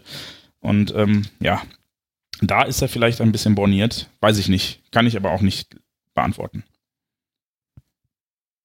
Okay. Dann darf Volker in der Postproduktion dieser Ausgabe entscheiden, ob er das wirklich auf den Punkt 36 lässt oder doch auf Ohren 61 draus macht. Ähm, vielleicht ist letzteres sinnvoller. Wie auch immer. Ich hoffe, wir konnten euch dort draußen wieder unterhalten, ein bisschen informieren. Und ähm, ja, ihr hattet zumindest Spaß an der Ausgabe. Ähm, es geht weiter nach der Länderspielpause. Spielt Borussia Dortmund am 14.09. um 15.30 Uhr endlich wieder im Westfalenstadion. Dann geht's gegen Bayer Leverkusen. Da habe ich heute auf Twitter schon gelesen, dass das ja eigentlich ein Gegner ist, wo es wahrscheinlich wieder besser aussehen könnte. Ich hoffe einfach mal, dass das dann noch stimmt, weil das ja nun mal jetzt kein Union Berlin ist und, und man eine mitspielende Mannschaft ja erwartet. Ja gut, aber Peter da spielen Bosch. wir dann auch wieder geduldig und haben nach 10 Minuten drei Gegentore gefangen, weil Bayer einfach offensiv stärker ist als Union. Ja, toll. Gute Stimmung. Ich versuche hier was Optimistisches zu bringen. Jetzt macht es kaputt. Sucht es euch aus. Und wenn Leverkusen dann mit uns fertig ist und uns kaputt gemacht hat, kommt nämlich schon Barcelona ins Westfalenstadion. Vorher hören wir uns allerdings noch und reden mit Alex Troika. Den hatten wir ja vor kurzer Zeit erst noch hier zu Gast, als er uns über Matteo Morey war, ne? Ja berichtet und, hat. Äh, weitere ähm, Barcelona-Talente, weil unsere Hörer ganz viel über Barcelona-Talente wissen wollten, von denen ich noch nichts genau. gehört hatte. Stimmt. Mit dem werden wir dann ein bisschen äh, in die Glaskugel blicken, was das Spiel gegen den FC Barcelona angeht. Und ähm, da kriegt ihr also schon nach dem Leverkusen-Spiel etwas Neues auf die Ohren. In der Zwischenzeit checkt bitte schwarzgelb.de, da gibt es immer wieder neue Texte und interessante Sachen zu lesen. Und wenn ihr uns gut findet, unterstützt uns doch einfach bei Steady www.schwarzgelb.de slash unterstützen. Da kriegt ihr alle Informationen, wie ihr für einen schmalen Taler uns die Arbeit ein bisschen leichter machen könnt. Und Feedback. wir sagen das jetzt immer so daher, aber das würde uns wirklich helfen. Ne? Also das ist der eine Weg oder kauft einfach Klamotten bei uns im Shop, weil da verdienen wir auch zwei, drei Euro dran und ihr habt was Cooles zum Anziehen von Fans für Fans. Ähm, ja, also wirklich das würde uns sehr helfen, weil wir ja auch ein paar laufende Kosten zu tragen haben und viel, viel unserer Zeit hier reinstecken in schwarzgelb.de, in den Podcast, in was auch immer. Und ähm, ja, es würde uns helfen, wenn wir verdienen damit kein Geld. Das möchte ich an der Stelle nochmal betonen. Ne? Keiner von uns kriegt irgendwie Geld dafür, was er hier tut, sondern äh, das Geld, was wir sammeln, dient einzig dazu, A, laufende Kosten zu decken und B, vielleicht auch nochmal besseres Equipment anzuschaffen, wenn wir das äh, gebrauchen könnten. Oder auch nicht. Und wenn, wenn wir gedacht, hältst du mal ganz kurz Plus machen.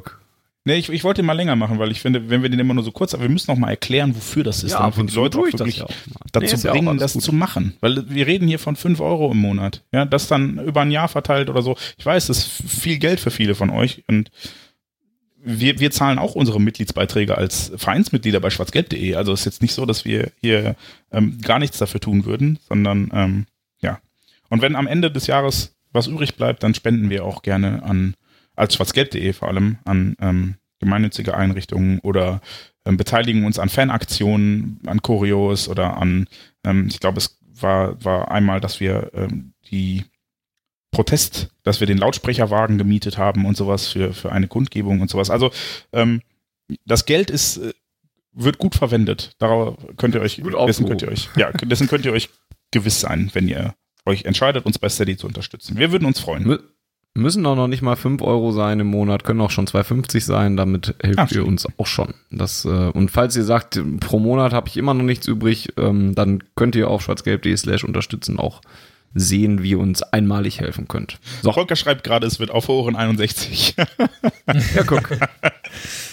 Dann haben wir das doch auch. Können wir weitermachen jetzt, ja. Nein, bitte nicht. ähm, ich habe, ich habe vor der Ausgabe gedacht, ach komm, ist ja nur auf den Punkt, brauchst noch nichts essen. Ich habe Schmacht, liebe Leute. Genau das gleiche habe ich mir auch gerade gedacht. Ja, cool. Amateure. Ja, ähm, dementsprechend auf Ohren 61 war's. Wir wünschen euch eine schöne Länderspielpause. Podcast at schwarzgelb.de ist die Mailadresse für Feedback. At auf Ohren ist der Twitter-Handle für Feedback. Äh, Jens heißt at Baumwollhose.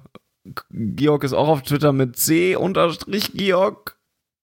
Boah, eine Sekunde, eine Sekunde. Ich Ja, bin. ja. Äh, scheiße. Ich bin C-Georg, genau, G-I-O-G. Gut. Und really funny bin ich.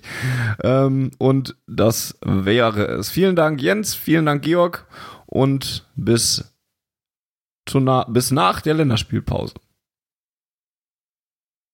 Georg, du noch ein letztes Wort? Ich war vorhin sehr deprimiert nach dem Intro und jetzt habe ich sehr gute Laune. Das freut mich. Ja, ich, ich hoffe, ihr da draußen Aber auch Hunger. zuhören. Ja, ist ja okay, ich mache ja schon Schluss. Ähm, viel, vielen Dank fürs Zuhören. Schöne Länderspielpause. Wir hoffen, wir konnten sie euch ein bisschen verkürzen und versüßen.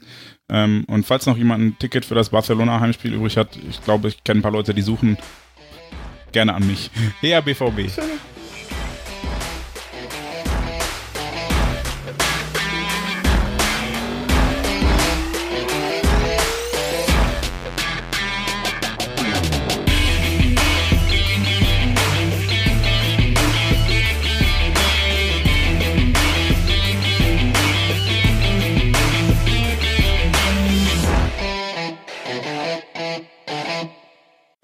Zuhörerzahl, wie immer präsentiert von schwarzgelb.de, dem Fanzine über Borussia Dortmund.